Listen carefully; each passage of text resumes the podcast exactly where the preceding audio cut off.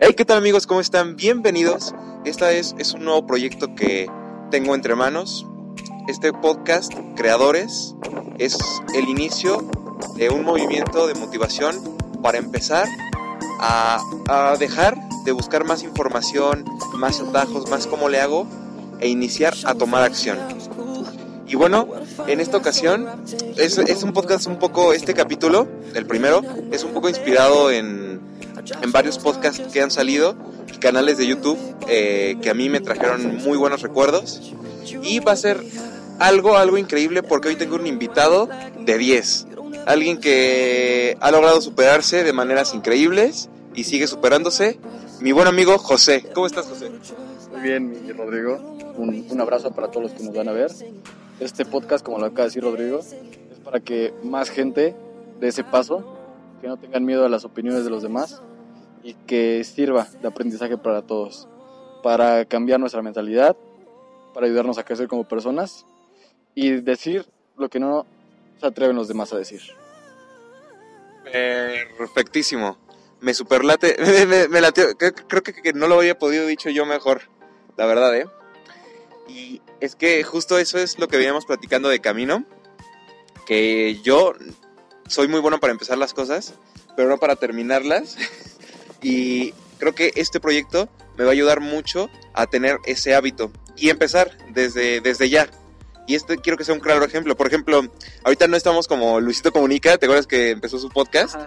Y super comprarse una Mac para esto y el micrófono rentar un, loca, un lugar, sino nosotros incluso agarramos la naturaleza como parte de parte al, al coloso de Santa Úrsula como parte de- del escenario y un celular, una, una cámara igual del celular y para demostrarles a ustedes que se puede empezar desde ya, o sea, yo tenía esa, esa de hecho, él, este señor que está acá ahorita, es el, es el que impulsó todo esto porque yo tenía cierto como miedo y después les voy a dar una razón que les va a ayudar mucho a tomar acción y empezar a hacer las cosas en vez de seguir buscando excusas de cómo no hacerlo, eh, ay, no es que me falta tal micrófono, ay, que me falta tal cosa.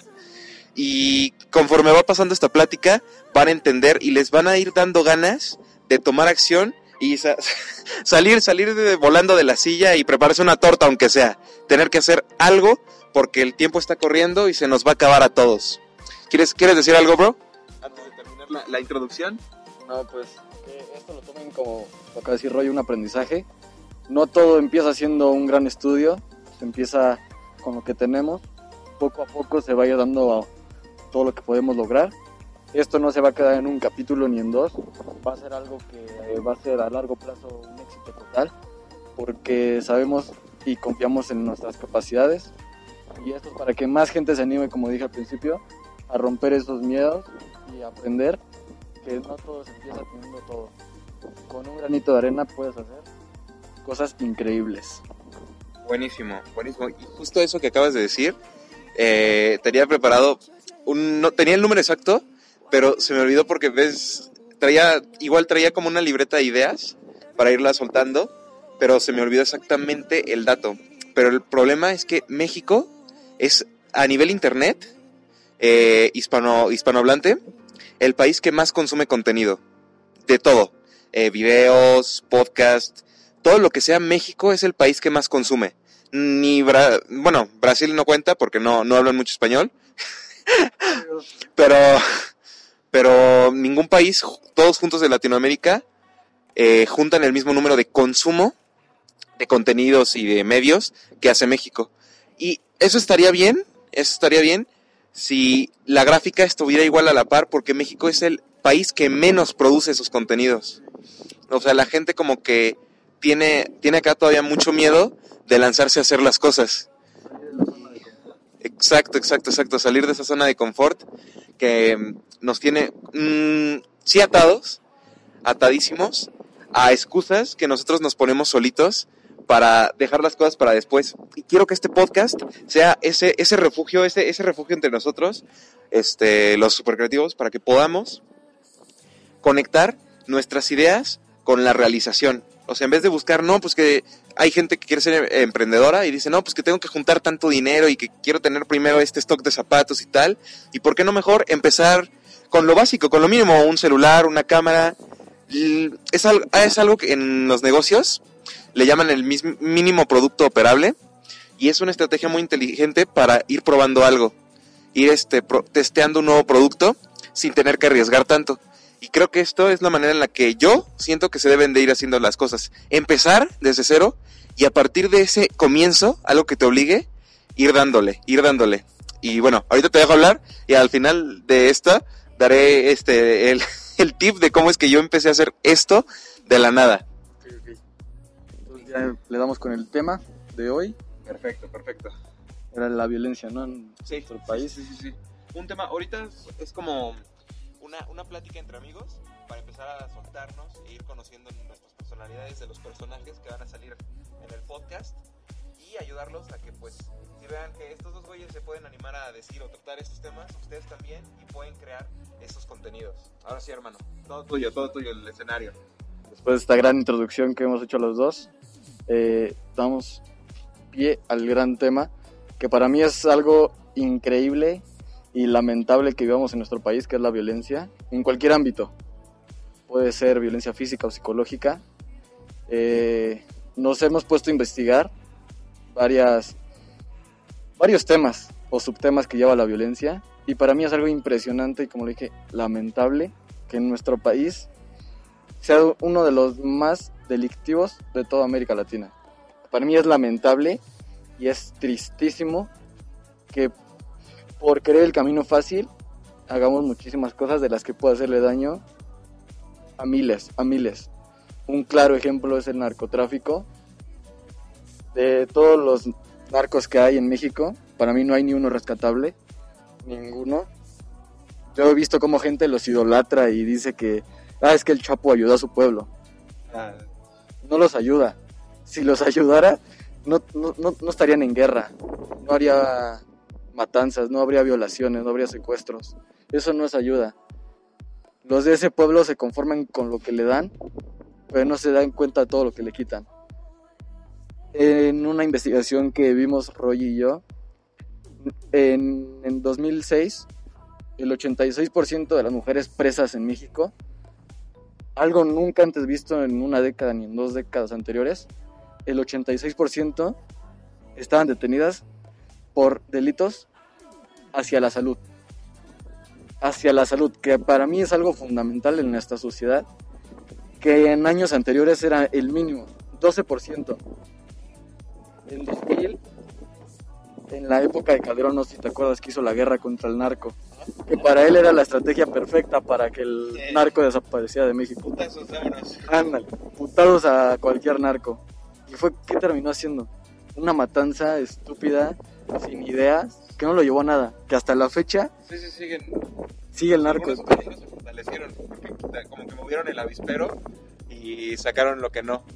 Entonces, es, es algo de las, de las cosas que hizo Calderón, es de las pocas que antes yo tenía un concepto bueno de eso, porque yo, yo antes tenía mucha agresividad en mi personalidad y yo decía, no, pues sí, hay que, hay que mentarle su madre.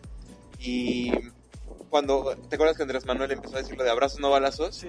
Eh, yo en esa época todavía yo decía, no, pues ¿cómo, le vas, cómo vas a abrazar a, alguien que está dispuesto a quitarle la vida a alguien más?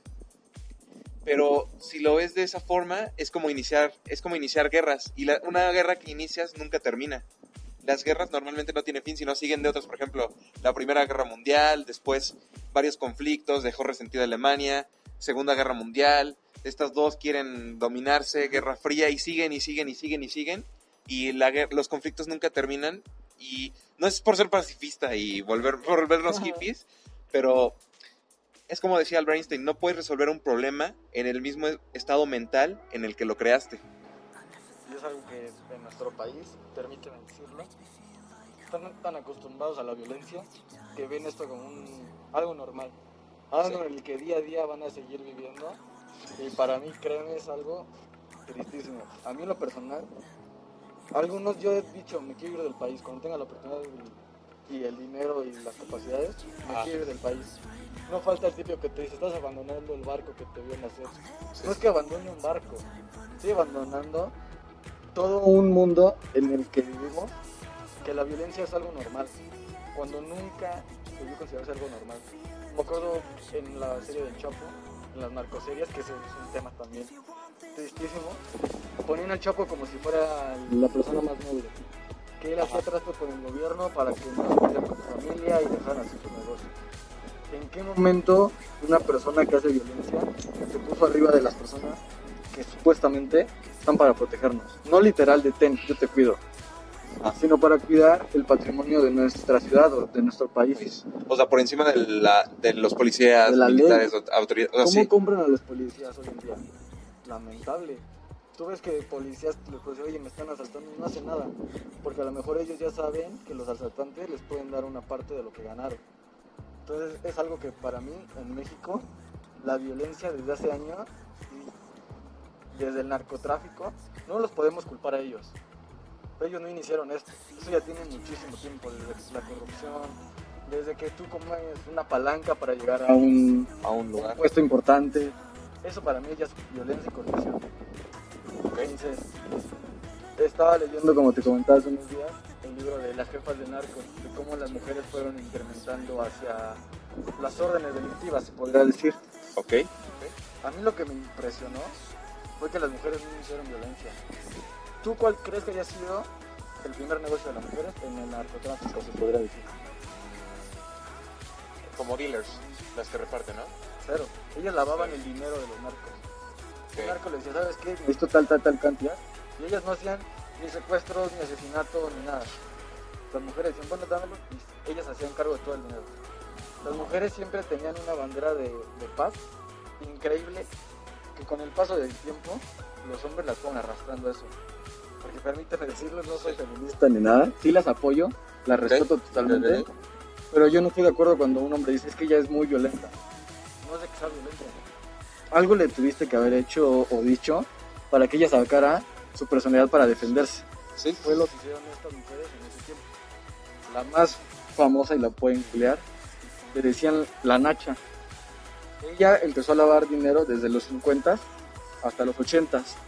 En el momento de que el narcotráfico, en el que el narcotráfico ya se puso duro en México, fue cuando las mujeres empezaron ya con eso de matar, de asesinar. Te- Te voy a dar un dato que para mí es tristísimo Ah. y me da mucha pena decirlo. En Sinaloa, en todos esos lugares, las niñas de 9 y 12 años aspiran a ser reinas de belleza Ah. para que un narco se las lleve. Sí, sí, sí. Es lo que aspiran. Y en una entrevista en el libro dice explícitamente lo que comenta una niña. No voy a decir el nombre, no me quiero meter en problemas. Pero la niña dijo explícitamente, yo solo espero ser reina de belleza para que en algún día un narco venga por mí. Ahí es cuando me doy cuenta de que hemos llegado como sociedad mexicana. Sí, sí, sí, sí. O sea, las metas ya se trastornaron totalmente. Totalmente, güey. O sea, antes era de yo quiero ser doctora, yo Sí, sí, todavía. Quiero ser doctora, quiero ser... Ya no aplica, yo quiero ser youtuber, yo quiero ser. Sí, sí. Ahora me impresionó que haya dicho esta niña, quiero ser reina de belleza para que un narco me robe. A mí me da pena y me da tristeza, porque estoy seguro que en su casa es la misma ideología. Eh, los narcos son los que han salvado ese pueblo, los que nos han ayudado, cuando no. Un narco nunca te va a ayudar. Ponen a los narcos, y no me vas a dejar mentir en las series, de que ayudan a otra persona. En la vida real ayudan a los demás los tienen comprados con las despensas que les dan o con lo que le dicen, ¿sabes qué? Puedes poner tu negocio aquí, pero tienes que darme cierta cantidad. ¿En qué me estás ayudando? Tal vez me estás pidiendo el 70% y a lo mejor en ese mes no vendí casi nada. ¿Qué te puedo dar? Y es cuando son los secuestros, es cuando hay violaciones. Entonces para mí es algo tristísimo y es algo que tenemos que cambiar ya. Brutalísimo, brutalísimo. Es un buen tema para iniciar, caliente. Y es eso de que decías de la violencia, que está muy normalizada. Yo eh, tuve un, profesor de sociología, eh, muy buena onda, era de los mejores, que nos explicaba el tema de por qué, y yo también tenía muchísimo la duda de por qué desde la, por ejemplo, la primaria, desde la educación básica, siempre en México se iniciaba con violencia. ¿Y por qué veías como que en otras series de de, de bueno, o series de otros países, normalmente es como que en la primaria es un ambiente donde reina la paz y la seguridad, la tranquilidad. Y aquí mis, mis recuerdos que yo tengo es que siempre alguien estaba chingándole la madre a alguien. El bullying. El, ajá, el del bullying. O alguien así. Y, o alguien muy, muy ojete, o sea, incluso se metía con, con las niñas, o las niñas tenían, eso mismo que tú me dijiste, tenían que irse a defender por otra, por, con, contra los hombres, y como que se les veía mal a ellas y decían, no, pues eres tú la que causaste esto. Y pues no sé, puede, puede, puede, puede que sea lo que te está diciendo, lo que me dijiste, que ellas solamente se están defendiendo. Y creo que puede ser lo más probable porque nosotros siento que nacemos eh, blandos, muy, muy, muy puros, por así decirlo, sin ningún odio ni resentimiento. Y el, el ir creciendo, estar, ir trabajando en este mundo, nos, nos va este, maleando, ¿sabes? Como que nos va haciendo sacar carácter. Que a, la mala te enseña como que irte fortaleciendo y poniéndote escudos y actitudes que pueden ser a veces negativas por algo que te convino en ese momento. O sea, transformar tu personalidad de niño tranquilo, bien, divirtiéndote, a algo más cata- catastrófico para tratar de sobrevivir en ese ambiente que empiezan a insultarte incluso desde casa. Y este es, ¿por qué saco todo este tema de acá? Porque creo que la violencia en México viene desde la colonia.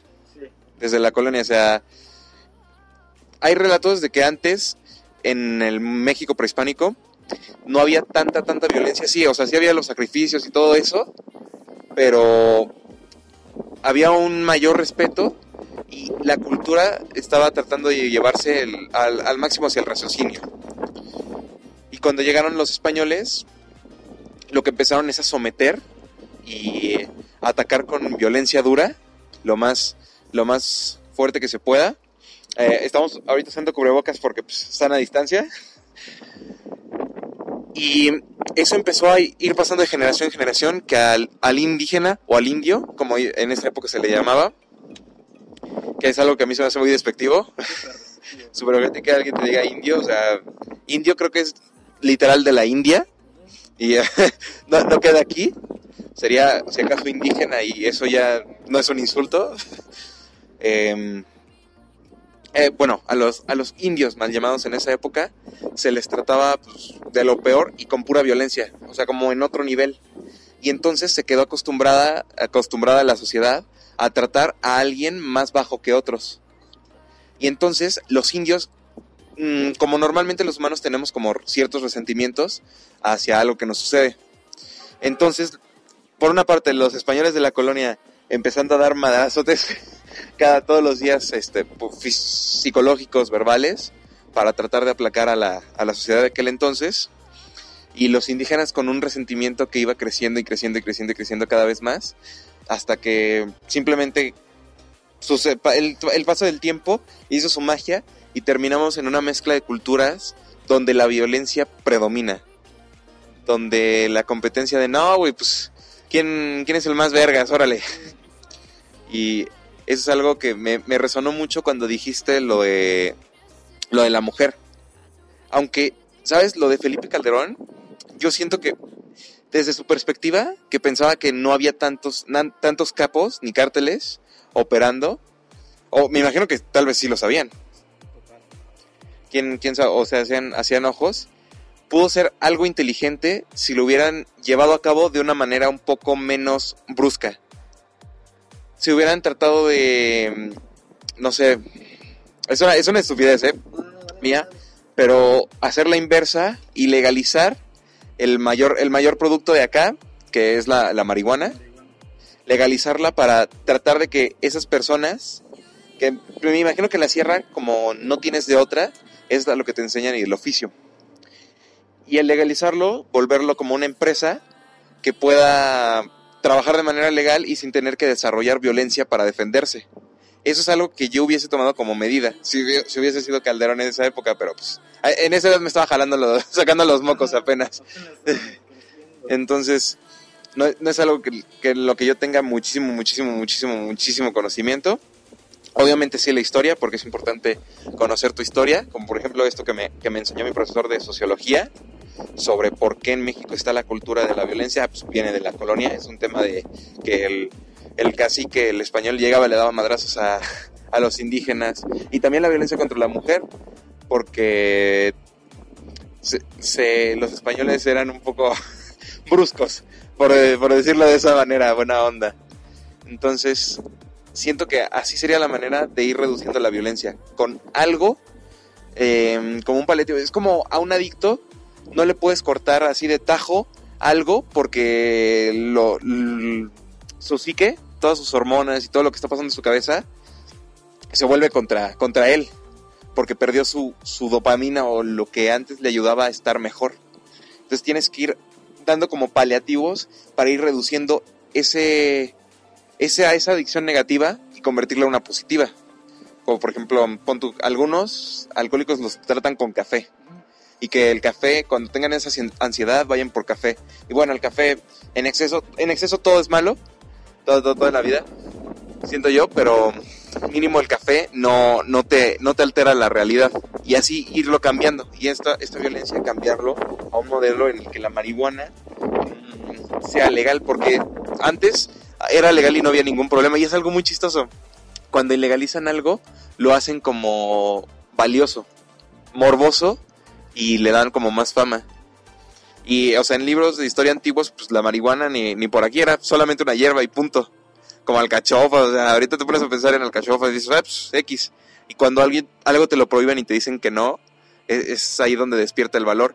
Y si la legalizaran, creo que perdería el valor que genera toda esa, viol- esa, esa violencia de querer acaparar las cosas. Ahora sí, vamos, vamos, vamos a pasarlo de... Gracias, lo de gracias, punto gracias. Eh, como te dije cuando empezamos el podcast, para mí la violencia es algo con lo que no he vivido. Gracias a Dios yo nunca he tenido una experiencia así dura. Te puedo contar una anécdota familiar que a mí me, me marcó y desde ese momento dije, tengo que proteger a mi familia sí o sí. Te lo voy a contar, es algo que si lo veo mis familiares les pido una disculpa. A mi papá, cuando yo tenía aproximadamente 10, 9 años, mi papá salió a una cena con su hermano. Eh, en, el, mismo lugar donde vivimos, en la misma colonia, en la misma cuadra. Era una cena, me acuerdo que era, creo que era diciembre. Mi papá salió con su hermano, me dijo al rato llego, todo tranquilo. Eh, en la madrugada se sale toda mi familia preocupada a la calle. Mi hermano y yo, mi hermano eh, para mí es como mi ángel, mi hermano me cuida en todo. Eh, mi hermano en ese momento me, me dijo que no saliera todo el trip, yo le seguí la corriente, le hice caso, pero me di cuenta que no llegaba mi papá. Entonces, como que me fui preocupando, fue llegando familia de mi mamá, más familia a la casa a preguntar cómo estábamos. Yo no entendía en ese momento, no entendía. Después ya una de mis tías se me acerca, bueno, no unas tías, mi abuela, que en paz descanse, Lucy, me dice que le pegaron a mi papá. Y yo pensé, le pegaron nada más un ojo morado, no hay problema. Cuando me dicen que le pegaron, yo me bajo porque en mi casa, casa, ahí había carros afuera. Eh, Era el patio, era como el estacionamiento. Metieron el carro en el donde viajaba mi papá y mi tío. Es una imagen que no puedo borrar de mi cabeza. El carro destrozado. Ventanas rotas, parabrisas roto. En el carro había sangre. Ya después mi papá nos contó, porque mi papá como que eso también lo marcó y nos ha cuidado. Nos contó que eran aproximadamente entre 14 y 15 personas. Le pegaron a él y a mi tío. Solo porque mi papá no quiso darles tantito dinero para un- una botella. Mi papá nos cuenta que mi papá en una licorería se baja, compra una botella y se le acerca a un chavo. Le pide dinero y mi papá le dice que no. Porque mi papá, yo quiero pensar que fue duro, le dijo, no, no ponte a trabajar o algo así. Como yo lo hubiera hecho si veo a una persona que me pide dinero. Le pide- mi papá le dice que no. Al momento que se sube al carro, por lo que cuenta mi papá, empiezan a corretear el carro. Mi papá y mi tío, por dárselo luego a la fuga, se meten a la cuadra y no se esperaban con la sorpresa de que los iban a esperar más personas ahí. Le pegaron con tabique, le dieron patadas, mi papá tuvo la nariz rota. Si te soy sincero, cuando me dijeron que mi papá estaba mal en el hospital, yo pensé que estaba muerto. O sea, mi papá se tardó días en llegar a la casa. Cuando llegó todavía tuvimos que cuidarlo. Y mi papá y mi tío no deci- decidieron no denunciar. Porque tristemente en el lugar donde vivíamos es un pueblo. Y la gente veía los asaltos y a la gente que roba como si fueran los que los iban a salvar de eso, ¿sabes? Hasta la fecha los la gente que es del típico mototaxi son los mismos que roban, son los mismos que te ven que traes algo nuevo y te ponen para que los demás lleguen y te roben. Mi, mi familia decidió no demandar, evitar problemas. Yo tenía el coraje todo ese tiempo. O sea, yo- no podía ver a esa gente. Después me contaron quiénes fueron, los identifiqué. Nunca fui grosero, eso sí. Los veía y los hacía como que me perdía la vista. Gracias a eso yo aprendí que la violencia no se resuelve con más violencia. Hiciste esto, adelante. En algún momento la vida da muchas vueltas. Te va a pasar algo. Para mí es triste que, que haya pasado eso a mi familia. Sin embargo, todas esas personas que le pegaron a mi papá y a mi tío, hoy por hoy están muertos. Todos, Los que le pegaron a mi papá están muertos. pero por sus propias acciones. Eso es lo interesante. Los mataron los mismos que le pegaron a mi papá. Entre ellos se mataron. Por pertenecer a ese grupo delictivo que, que era del pueblo, no quisieron que otro estuviera arriba de ti. Por ejemplo, tú y yo formamos parte de, de un grupo delictivo. Y veo que tú estás creciendo, te voy a matar. Y te voy a ir a tirar a un lugar y voy a decir, no, lo balacearon. Yo no vi quién fue. Y así fueron escalando. De, de los que mataron, creo que tres eran hermanos. Uno de esos hermanos, del que más se salva, siempre fue muy amable con nosotros. Nunca, él, él estuvo ahí cuando le pegaron a mi papá, pero él nunca le pegó. Nada más los vio. Y cuando fueron al MP y toda la familia de los delincuentes llegaron, es que mi hijo no puede hacer eso. Mi hijo es el más dulce. El chavo se sentó y no declaró nada. No apoyó ni a ellos ni a mi familia. Sin embargo, todos los días en los que yo pasaba me saludaba. Buenas tardes, güey. ¿Cómo estás? Para mí fue una persona con la que yo también pude llevarme bien. Tristemente, las mismas personas de ahí lo mataron. Y lo que me sorprendió fue que lo tomaron como una muerte natural. O sea, viste a tu hermano morir y lo tomas como si nada. Se murió mi hermano, ni, modo. Así es este trabajo. Y es lo peor, ellos lo consideraban un trabajo. O sea, no es como que ellos lo pensaban como un hobby que también estaría pésimo. Lo veían como un trabajo. Como el actual meme de que el chavo, el, el vato de la camioneta que se murió y ponen todos gajes, gajes del oficio. Gajes Sí, sí, sí. O el de las micheladas que dice, no te tocaba, carnal. Eras un ángel. No eras un ángel. Todos sabíamos tu pasado. Nadie te juzgó porque nadie es perfecto. Nadie te puede decir que su pasado es muy limpio. Pero sin embargo, nunca hemos hecho violencia. En mi familia hemos aprendido eso. Nosotros no vamos a resolver violencia con violencia. Nunca, jamás. En nuestras familias sí puede haber peleas, pero verbales. De si sabes que la estás cagando en esto. Pero se dejan de hablar y después, ¿sabes qué? Yo, yo, yo sé que hice mal decirte esto. Tratar de llevar una... Sí es la diferencia de ahí. Se escucha triste y se escucha como si fuéramos la familia perfecta de ahí. Pero de lo que hemos aprendido de vivir en ese lugar es que nosotros no tenemos que seguir esas costumbres. Te juro, un día te voy a invitar, aunque sea lo más peligroso que voy a hacer. Te vas a dar cuenta que ahí todos tienen esa mentalidad de que yo quiero lo que tú tienes. Tú tienes un carro nuevo, ah, pues yo te lo voy a tener que quitar. No, no crecen ahí como personas. Otra cosa que te puedo contar que para mí también es tristísimo, abrimos un puesto de comida. Aprendimos a trabajar desde que mi familia creo que no tenía nada, pero vamos a trabajar, a trabajar, a trabajar.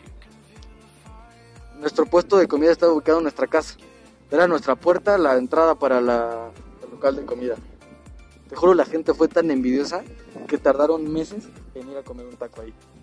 Meses. No se paraban, es más, veían que preguntaban qué hiciste de comer y a las demás personas les decían y no entraban. Uno de ahí que puedo decir en el podcast, no sé si lo vaya a ver, se llama Abel, trabajaba al lado de ahí. Fue la primera persona que entró y nos compró tacos. Yo le tengo agradecido porque en ese lugar de tanta violencia, una persona que haga paz, para mí es como si hubiera ganado un premio Nobel. Pero cambia todo. Cambia todo. luz, ¿no? El te demuestra que no todos son iguales. Y aunque ahí el estereotipo está muy marcado de que si no eres delincuente no sobresales, se me hizo grandísimo. Y regresando al tema de la violencia aquí en nuestro país específicamente, con esto de las mujeres, a mí sí me da tristeza decir que soy mexicano. Te soy sincero, me da muchísima tristeza ver cómo sexualizan y todavía victimizan a una mujer que puede ser inocente. No, no voy a decir que todas las mujeres son unas diosas, porque tampoco los hombres todos somos idénticos. Todos tenemos nuestra paz interior. Pero a mí, algo que detesto es que pongan a la mujer como si fuera una persona violenta. Lo podemos ver en la calle cuando una mujer pasa. ¿Qué es lo que hace un hombre? A un hombre le puede chiflar, a un hombre le puede decir cosas, pero si una mujer le se defiende, ah, es que es muy violenta. Es que no la educaron en casa. Es que tiene una personalidad fuerte. Para mí me da tristeza y me da pena decir que soy mexicano por ver cómo tratamos a una mujer. Yo te puedo decir que yo jamás traté mal a una mujer. Tú me conociste en mi etapa de secundaria. Sí. Sí. Yo era una persona pésimo, pésimo. No respetaba a nadie. A nadie, pero... Pero siempre tenías. mantuve mi línea. Decir, no, le pegué a este güey, pero no le puedo pegar a una mujer. Fui infiel, sí, fui infiel. Para mí también es un tipo de violencia. Ser infiel, y fui infiel muchas veces. Pero de eso se puede aprender. No estancarte en el pensamiento de soy un- el macho alfa de aquí. Y voy a tratar a la mujer como se me dé la gana. Para mí la mujer, si te soy sincero, es lo más precioso que hay en este mundo. Y no es por quedar bien con las personas que nos vayan a ver. Ajá, a quedar bien con la gente. Ajá, no es por quedar bien. Porque sí también me puedo llevar mal con una niña, me puedo llevar mal con mi mamá, me puedo llevar con una tía mal. Pero sin embargo siempre la voy a respetar. Porque nuestra naturaleza como hombre siempre vamos a tener más fuerza. Vamos a tener un poquito más de carácter. Sé que las mujeres son fuertes y sé que tienen carácter. Pero nosotros como hombres es nuestra naturaleza. Ajá. Somos más fuertes, somos más carácter. Cuando yo veo que tratan mal a una mujer o cuando intentan hacer mal a una mujer, no es porque en estos tiempos esté dura la, la lucha de las mujeres, pero simplemente prefiero mil veces decir que me da pena ser mexicano a aceptar que mi país es uno de los más violentos y más misóginos que hay.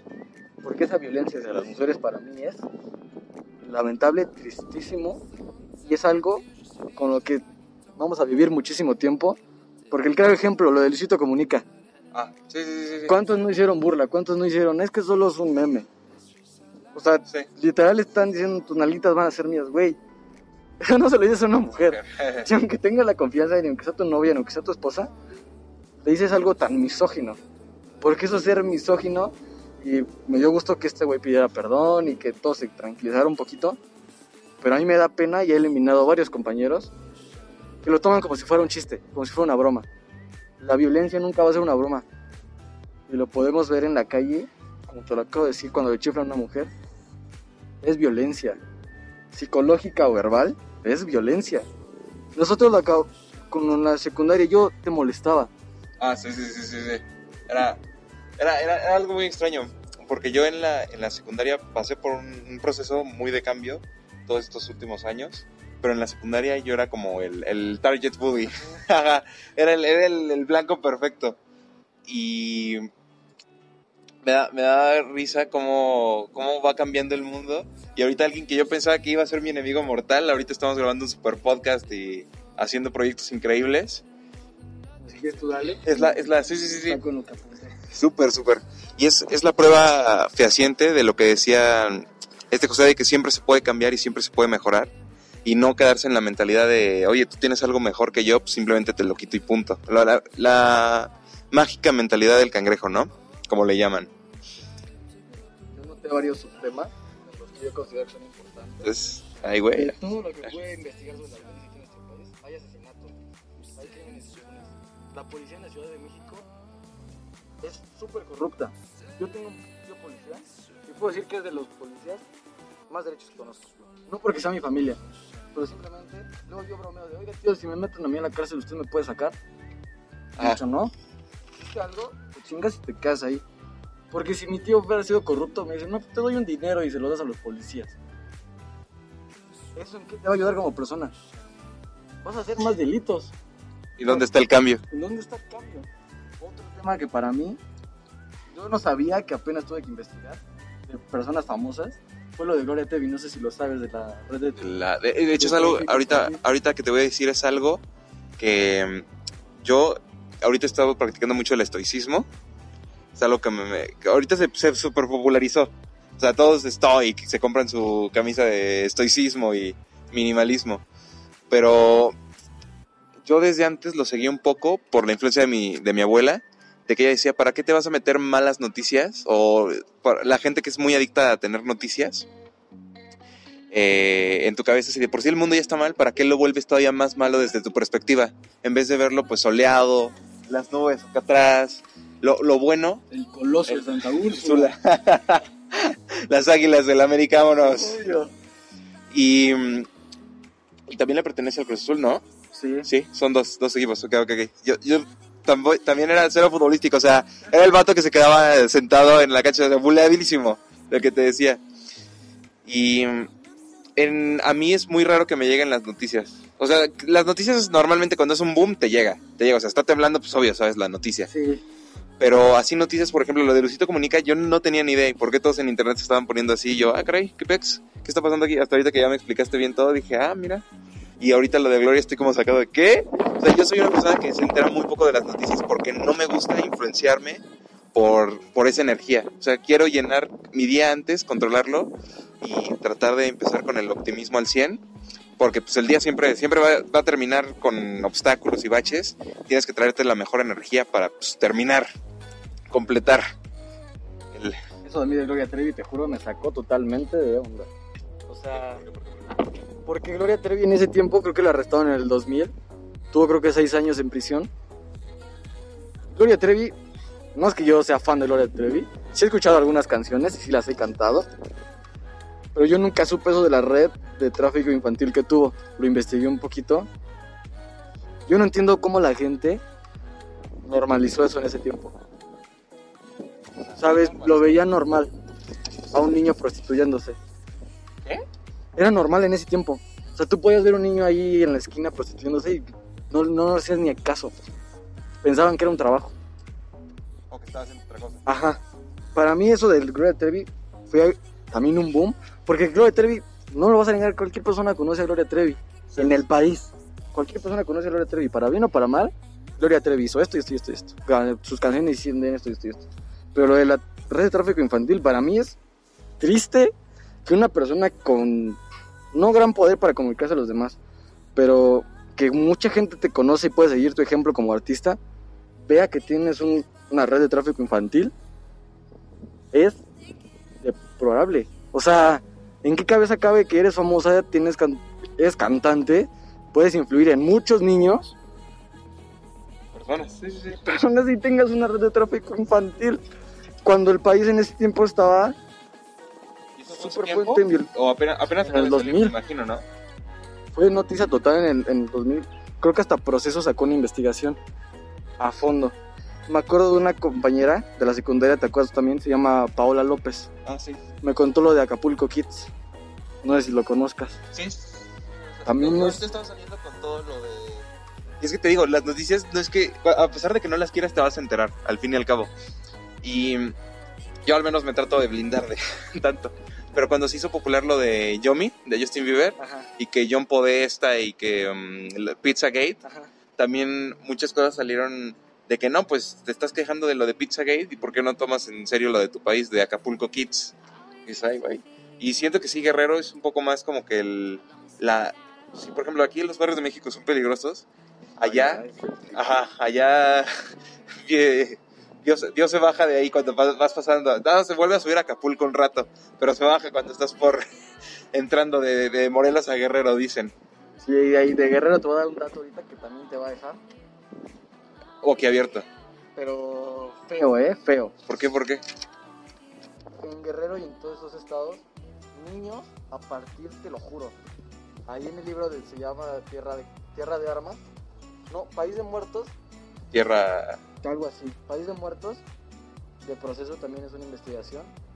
ajá. Niños a partir de 9 y 15 años, portar armas es como si fuera un juguete. Ahí lo dice explícitamente. Niños consiguen armas como si fuera una Barbie, un Max Steel. en Guerrero. O sea, como el, como el meme de Estados Unidos de que ah, las escuelas son como campos de tiros. Porque pues es la facilidad, ¿no? De encontrarlos. a- Lo mismo acá. Pero en Acapulco. Es increíble Bueno, que Guerrero, niño perdón. tenga armas. Para empezar, un arma es un objeto peligrosísimo para cualquier persona de cierta edad. pero que un niño de 9 años la tenga y que tú lo veas normal en ese tiempo. O sea, es, es, es triste y estoy seguro que en estos momentos, como típico el mundo narco, esta página donde los narcos suben Ah, sí, sus sí, matanzas. sí, sí, sí. Y varios compañeros de la secundaria, justo que de la secundaria, traían los videos ahí, o sea, como que se- lo difundían. No, no lo difundían, pero como que... En Facebook también luego lo suben, que ponen mi cara al ver este video. Es incitar al morbo y, y que Mm, personas... Lo peor, lo peor es que pegan muchos videos, no los bajan meses, o sea, he, he visto algunos que meses se quedan ahí en Facebook. Y yo, una persona amigable, muy abrasiva, que comento cualquier cosa, en menos de que tres días que estoy usando Facebook ya me bloquearon la cuenta, tres días, cinco días, un mes. Ya me han pasado dos veces que me bloquearon un mes por decir una tontería. O sea, es,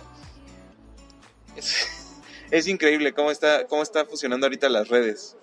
Y no, no bloquean, por ejemplo, eso. Yo no sé, sí había escuchado de que subían, por ejemplo, eh, asesinatos en vivo y morbo, pero nunca me había tocado verlo, ¿sabes? Nunca me ha tocado verlo, gracias a Dios. Nada más, eh, por ejemplo, tipo porno Ajá. que suben y así, sí, sí, sí, es Facebook, te lo muestra y no lo borra, o sea, no lo censura. Y no te parece censurado. Y por ejemplo, otras imágenes de familias felices le ponen censurar. meme. Censurar, ajá, como un meme, censurar imagen. Y dices, ¿qué pex? ¿Qué está pasando en este algoritmo? Como que tratan de... Está totalmente disparejo o al revés esto de... Bloquean un meme pero no en la pornografía subir. Ajá, ajá, eso es eso. Las películas, las películas piratas, o sea, te, te lo como que, por ejemplo, eso podría afectar punto a la familia de la producción o a todos los que trabajan en la producción de la peli y mm, derechos de autor, pero como a Facebook le conviene, yo digo que le conviene porque ahorita genera muchas visitas. O sea, te, te picas y me ha pasado, estás, estás navegando en Facebook y te picas en un video de los Simpsons. Y dices, ah, pues voy a ver el otro, el otro, el otro. Y te van saliendo muchos comerciales. Y creo que a eso Facebook le conviene. Tanto el morbo como el esto. Pero que tú te expreses, no. Ojo, no estamos diciendo que el porno y todo eso sea normal. O sea, es lo más asqueroso que hay en el mundo. Sí, sí, sí. Pero la gente morbosa y la gente en las redes sociales es lo que le ve. O sea, nosotros no le podemos decir, oye, güey, no veas esto. Pero tristemente es lo que la gente ve y lo que a la gente le gusta. Sí, sí, Y de hecho, creo que ahorita con lo que se están educando muchos niños sobre su sexualidad es, es justo eso. Lo del porno y, pues, está mal porque te ponen vergotas 30 kilómetros. Tremendota, de 20 centímetros, la normal, el promedio de todo es 13 centímetros, ¿no? Ah, y es. ahorita estaba viendo un reporte que gracias al porno hay mucha, ¿cómo se dice? Precoz, además de eso, pero... Ah, ey- eyaculación precoz, o sea que el... Y disfunción eréctil, o sea que la gente ya tantas, tantas tronadas de cohete, como Sí, se dice ¿no? eh, coloquialmente. Bajar el papalote. Exacto. Tanto, tanta adicción que generan las redes por lo fácil que es, en lugar de querer este, ir a hablar con alguien, platicar, disfrutar de la vida, o incluso no, no tiene nada de malo ir a conocer a una chica. Lo más Platicar. hacer. Sí, sí, sí, sí, y es algo que ahorita muchos niños están conviviendo de esta generación en adelante que tiene acceso total a esa facilidad de satisfacer el- la necesidad humana. Eh, ese exceso de facilidad que se tiene justo ahorita está haciendo que muchos niños se cohiban y se esté perdiendo el tacto y las y la noción de cómo es una relación. Las sensaciones, o sea, piensan que nada más es ir, ponchar y vámonos. Ajá, de que la vez oye vamos a tener relaciones y vámonos. Vámonos. No, o sea, el- otro tema de violencia que puede caer perfecto en esto que decimos de las redes sociales, los nudes. Es Mm. una violencia total, güey. Sí, Y sí, tristísimo porque la persona te está dando la confianza, literal. Te está compartiendo algo súper personal. Como para que tú te quieras hacer el machito y lo subas y digas, miren lo que me mandaron. Es como de, estás dañando psicológicamente y moralmente a la persona. Y para mí es una violencia. Ya si lo sube una mujer o un hombre, violencia. Ya, ya es otro tema. Pero sigue siendo Sí, violencia, ¿sabes? Sí. Entonces, para mí, la violencia... Yo no diría que es otro tema, creo que es lo mismo, Ajá, pero eh, es como romper la confianza. No, no de romper la confianza, pero una persona te está compartiendo algo que para ella puede ser o es muy íntimo, ¿sabes? Sí. O sea, tú no le compartes a una persona eso nada más porque la conoces. Ajá. Tiene que haber ya un historial de te tengo confianza, hemos hecho esto, tengo la libertad de poder ser. Y o sea, todavía peor las venden. Peor, Hay algunos que las venden, o sea, ni es tuyo y lo, lo venden. Ah, me tocó un, un amigo, no voy a decir su nombre, bueno, ya ni es mi amigo. Sí, sí. Pero un conocido de un esa época. conocido me dijo que no sé por qué se quejaban cuando subían sus nudes si ellas los están vendiendo en el OnlyFans. Le dije, oye, espérate, pendejo. O sea, es totalmente diferente, güey. Las mujeres ahí se están abriendo. O sea, las mujeres diciendo, es que es mi cuerpo, no me, me gusta con mi cuerpo, me siento cómodo con él, no me incomoda que alguien más lo vea, porque yo te doy permiso de que lo veas. Pero eso de que te mando un nude si quieres públicalo, no es lo mismo. Sí.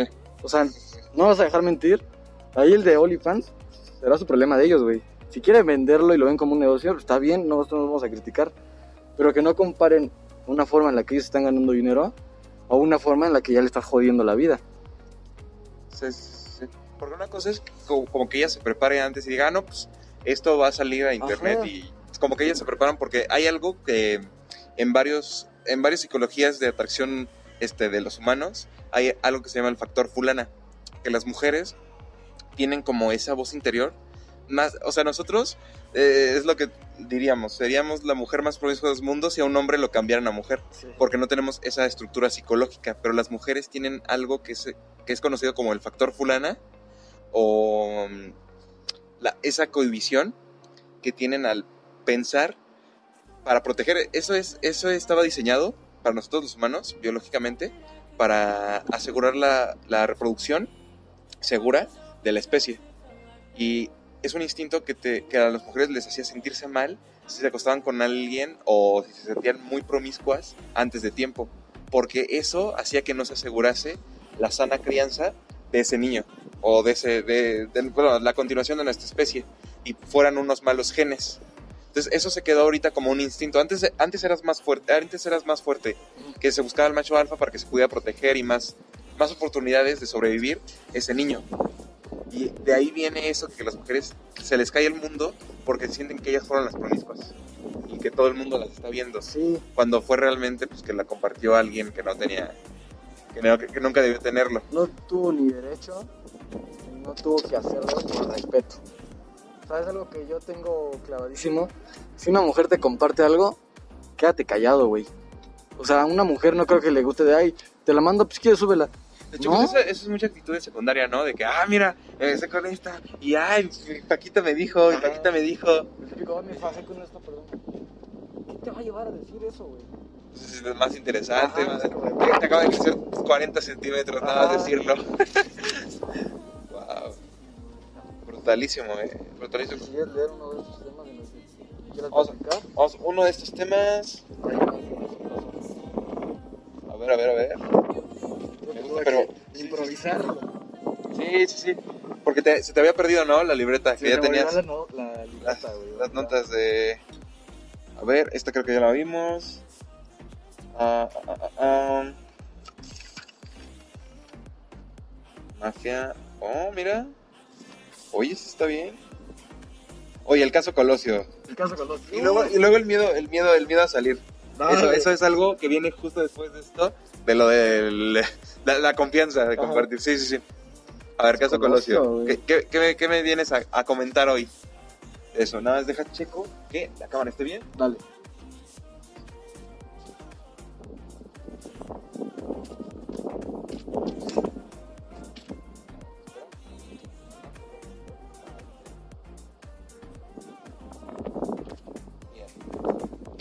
Informativo. Fueron cortes de Lolita ya anunciando un nuevo producto. Producción. Ahí está. Perfectísimo. Esto perfecto. Colosio, güey. No sé si ya viste la serie de 1994. Está en Netflix. Con entrevista de Salinas y con otros que estuvieron Vi cerca de una- Colosio. vi una en Netflix de, de Colosio y sale, sale Salinas muy macabro. Ajá. Y es como la representación, o sea, como si fuera una biografía de Colosio. Pero se, se enfoca solo en el caso. No sé si sea esa, no me acuerdo bien el nombre. O sea, yo soy pésimo para los nombres. Que Colosio inicia sentado en como su oficina. Su oficina. Creo que sí. Bueno, en la mía, como que están corriendo en el bosque de Tlalpan. Ah, no, es otra. Y esa es otra. Es caso Colosio, literal. así. Literal. Ah, sí, sí, sí. Ok, ok, ok. La de 1994 son entrevistas con, con Salinas y algunos que estuvieron cerca de Colosio. Mira, para mí se me hace una estupidez que hayan dicho que lo mató el ¿cómo se- Caballero Águila. Caballero Águila. ¿o ¿Cómo le dice? Ni idea, eh, ni idea. Bueno, el que mató a Colosio creo que tenía un caballero que águila. pusieron de chivo expiatorio, ¿no? Ajá. Para echarle la culpa. Se me hace una estupidez que lo culpe nada más a él. Tiene que haber un mandato desde arriba para que no llegara Colosio. Sí, o sea, no, no es muy probable, o sea, por ejemplo, Ajá. ahorita en cualquier momento alguien podría, si, si eso fuera real, alguien mataría al, al presidente de, de Bolsonaro, pon tú, Ujú. o al peje. Ahorita, en este instante, un loco se pondría ahí pompas, vámonos, si, si eso fuera posible. Pero siento que no es real porque la protección, la seguridad e incluso... ¿Cómo llega? O sea, entre Sí. tanta gente, ¿cómo llegar tan cerca y te va a meter un balazo? Como de- Y alguien, alguien que no está a favor de las cosas buenas que vas a hacer. O sea, Ujú. si eres el bueno de la película, ¿por qué te van a matar nada más por ser, por ser buena onda? Me caíste mal, vámonos. Como lo ponen en la película, esa supongo que sí la viste. Ah, La película de Colosio, la literal. la literal caso Colosio, creo que sí. Creo que sí. Creo que esa fue la que vi, güey. Sí. Me sorprendió a mí que pusieran ahí Colosio, como que va a una cena y le dice a Salinas que no quiere hacer esto, que cuando se va a hacer su, su campaña presidencial lo maten. Ahí es cuando me pongo, ¿qué le habrá dicho? No sé. ¿Habrá querer un cambio? Sí. Colosio desde que empezó con a decir que era político del PRI, antes de que llegara la candidatura a la presidencia, siempre dijo, voy a hacer un cambio por el México. Yo no voy a estar en la corrupción, del narcotráfico, nada de eso. Ok. Para mí se me hace yo, hasta la fecha que puedo decir, estoy seguro que Salinas es el que pone a los presidentes. Creo que es un tema de tío y que tu abuelo te puede decir, "Cal- Salinas te pone. Ah, ya, es, el, el típico tema de plática familiar cuando vas con tu abuelo, los tíos. No, sí. Sí, hijo, no, pues Salinas. Sí, sí, sí, sí, sí, sí. Yo estoy segurísimo. A mí se me hace súper rarísimo que el candidato que para mí no hace un cambio así radical, que todo México cambie de una vez por todas, pero sí empezando un gran cambio, estoy seguro que hubiera sido Colosio. Tenía una forma de expresarse increíble y una postura que nadie lo tumbaba. Y me gustaba que siempre mantenía sus ideas. Nosotros podríamos llegar a decirle, Colosio, cambia esto, güey. Voy a cambiarlo, ¿sabes? O sea, a mí Colosio se me hizo una... No la conocí, obviamente. Pero lo de la historia que Estaban los huevos todavía de mi papá, yo creo. Pero de lo que he leído y lo que he visto, se me hace una persona súper respetable y honorable. Que no cualquier político, tristemente, puede llegar a ser. Fue, ah, o sea, e- era un político que realmente hacía política para, para la gente. ¿no? O sea, no, no buscaba la manera de hacer dinero y terminar a irse, no sé, a España, Italia. Sí. O sea, él no, desde el principio hizo una transformación en la que México salía de esa zona de confort. Mm, Porque no es otra manera de decirlo, salir sí, de la es zona, de, confort. confort. O sea, que ya te acostumbras. Dices, ah, pues lo poquito y eh, es bendito, vámonos. Y que se quede. Poquito porque es bendito. Y al revés aplica también. Y agradecer que, que aunque sea esto, ¿no? De esto y quedarse con eso. Ahora que lo Colosio estuvo cuando fue el fraude de Salinas, cuando Salinas llegó a la presidencia.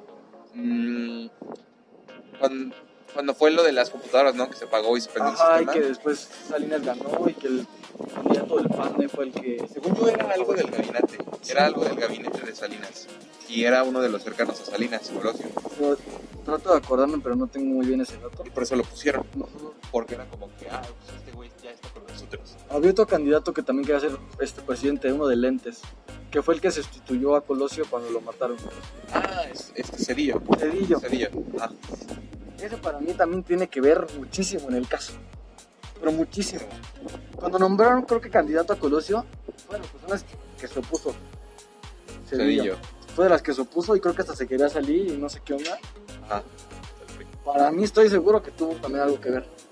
Por miedo la gente no lo dice. Pues Estoy segurísimo que Salinas, Cedillo, y creo que había un candidato, un político del PRD que después pasó a ser funcionario de la policía, también tuvo algo que ver. O sea, como que todo tiene que estar conectado a la perfección, pero la gente que en ese tiempo tenía los datos y tenía todo para descubrir quién fue, no lo dijo por miedo. Tiene que haber un mandato desde arriba para que la gente se callara por tanto tiempo y hasta la fecha, que fue lo que sucedió en el caso Colosio. Es que hay, muchos, hay muchas cosas curiosas desde ahí. Por ejemplo, me acuerdo que la época de Salinas era todavía donde apenas Andrés Manuel estaba en el PRI. Ujú. O sea, era de la época donde él también estaba en el PRI, eh, hizo el himno y todo. Pero me pone a pensar muchas cosas de que de lo que dijiste que Salinas es como que el que elige a los presidentes. Y es raro que esta vez alguien que quiera hacer un cambio no lo hayan matado como a alguien que sí quería hacer un cambio pero hace varios años. Y porque ahorita sí, y sí lo dejan. Y, eh, o sea, y que parece que él luchó solito contra todos, Ajá. pero puede que haya, que haya sido un pacto con los anteriores y haya dicho, ah, pues sí, ya, métete. Con, también con lo de Calderón, que según le ganó por un voto a Andrés Manuel. Mm, También eso se me hace una estupidez tremenda. Sí, sí, sí, sí, o sea, creo que, creo que antes él tal vez sí debió haber querido hacer las cosas bien. Siento que Andrés Manuel es como la... la yo, lo pondría como la, es- la escultura en sí, es el ejemplo perfecto de superación mexicana de perseverancia.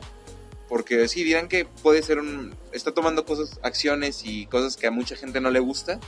Y también muchas que a mí no me gustan. Eh, pero es como que el ejemplo a todos los mexicanos que nos puede dar ese güey, de que si lo quieres de verdad y luchas por ello, lo vas a terminar consiguiendo.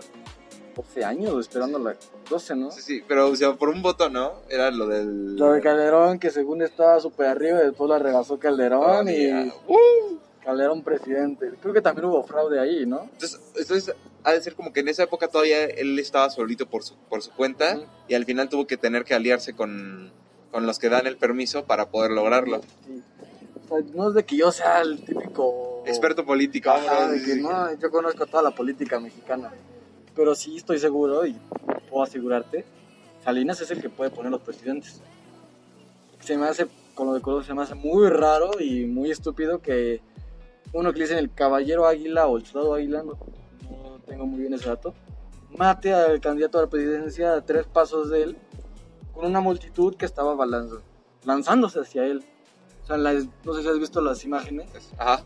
cómo toda la gente lo está abrazando y los, los guardias están haciendo ese cuadrito y cómo por un espacio muy chiquito puede Muy llegar a chiquito. esa persona. Ajá, y se supone que los guardias están entrenados para eso, ¿no? Que- Y no sé si te- la serie la que tengo de 1994 te la recomiendo porque no sé si en el capítulo 3 o 4 ya casi al final Salinas de este Colosio no tiene que salir de ese lado o sea, haz de cuenta tiene que salir de este lado Ajá. Pero no sé qué mandato hubo que tuvieron que poner la plataforma donde iba a salir y darse toda la vuelta para llegar a un callejoncito y llegar a la camioneta. O sea, él tenía planeado poner el templete allá, Ajá. hacer el recorrido, saludar a la gente y esperar a la camioneta e irse.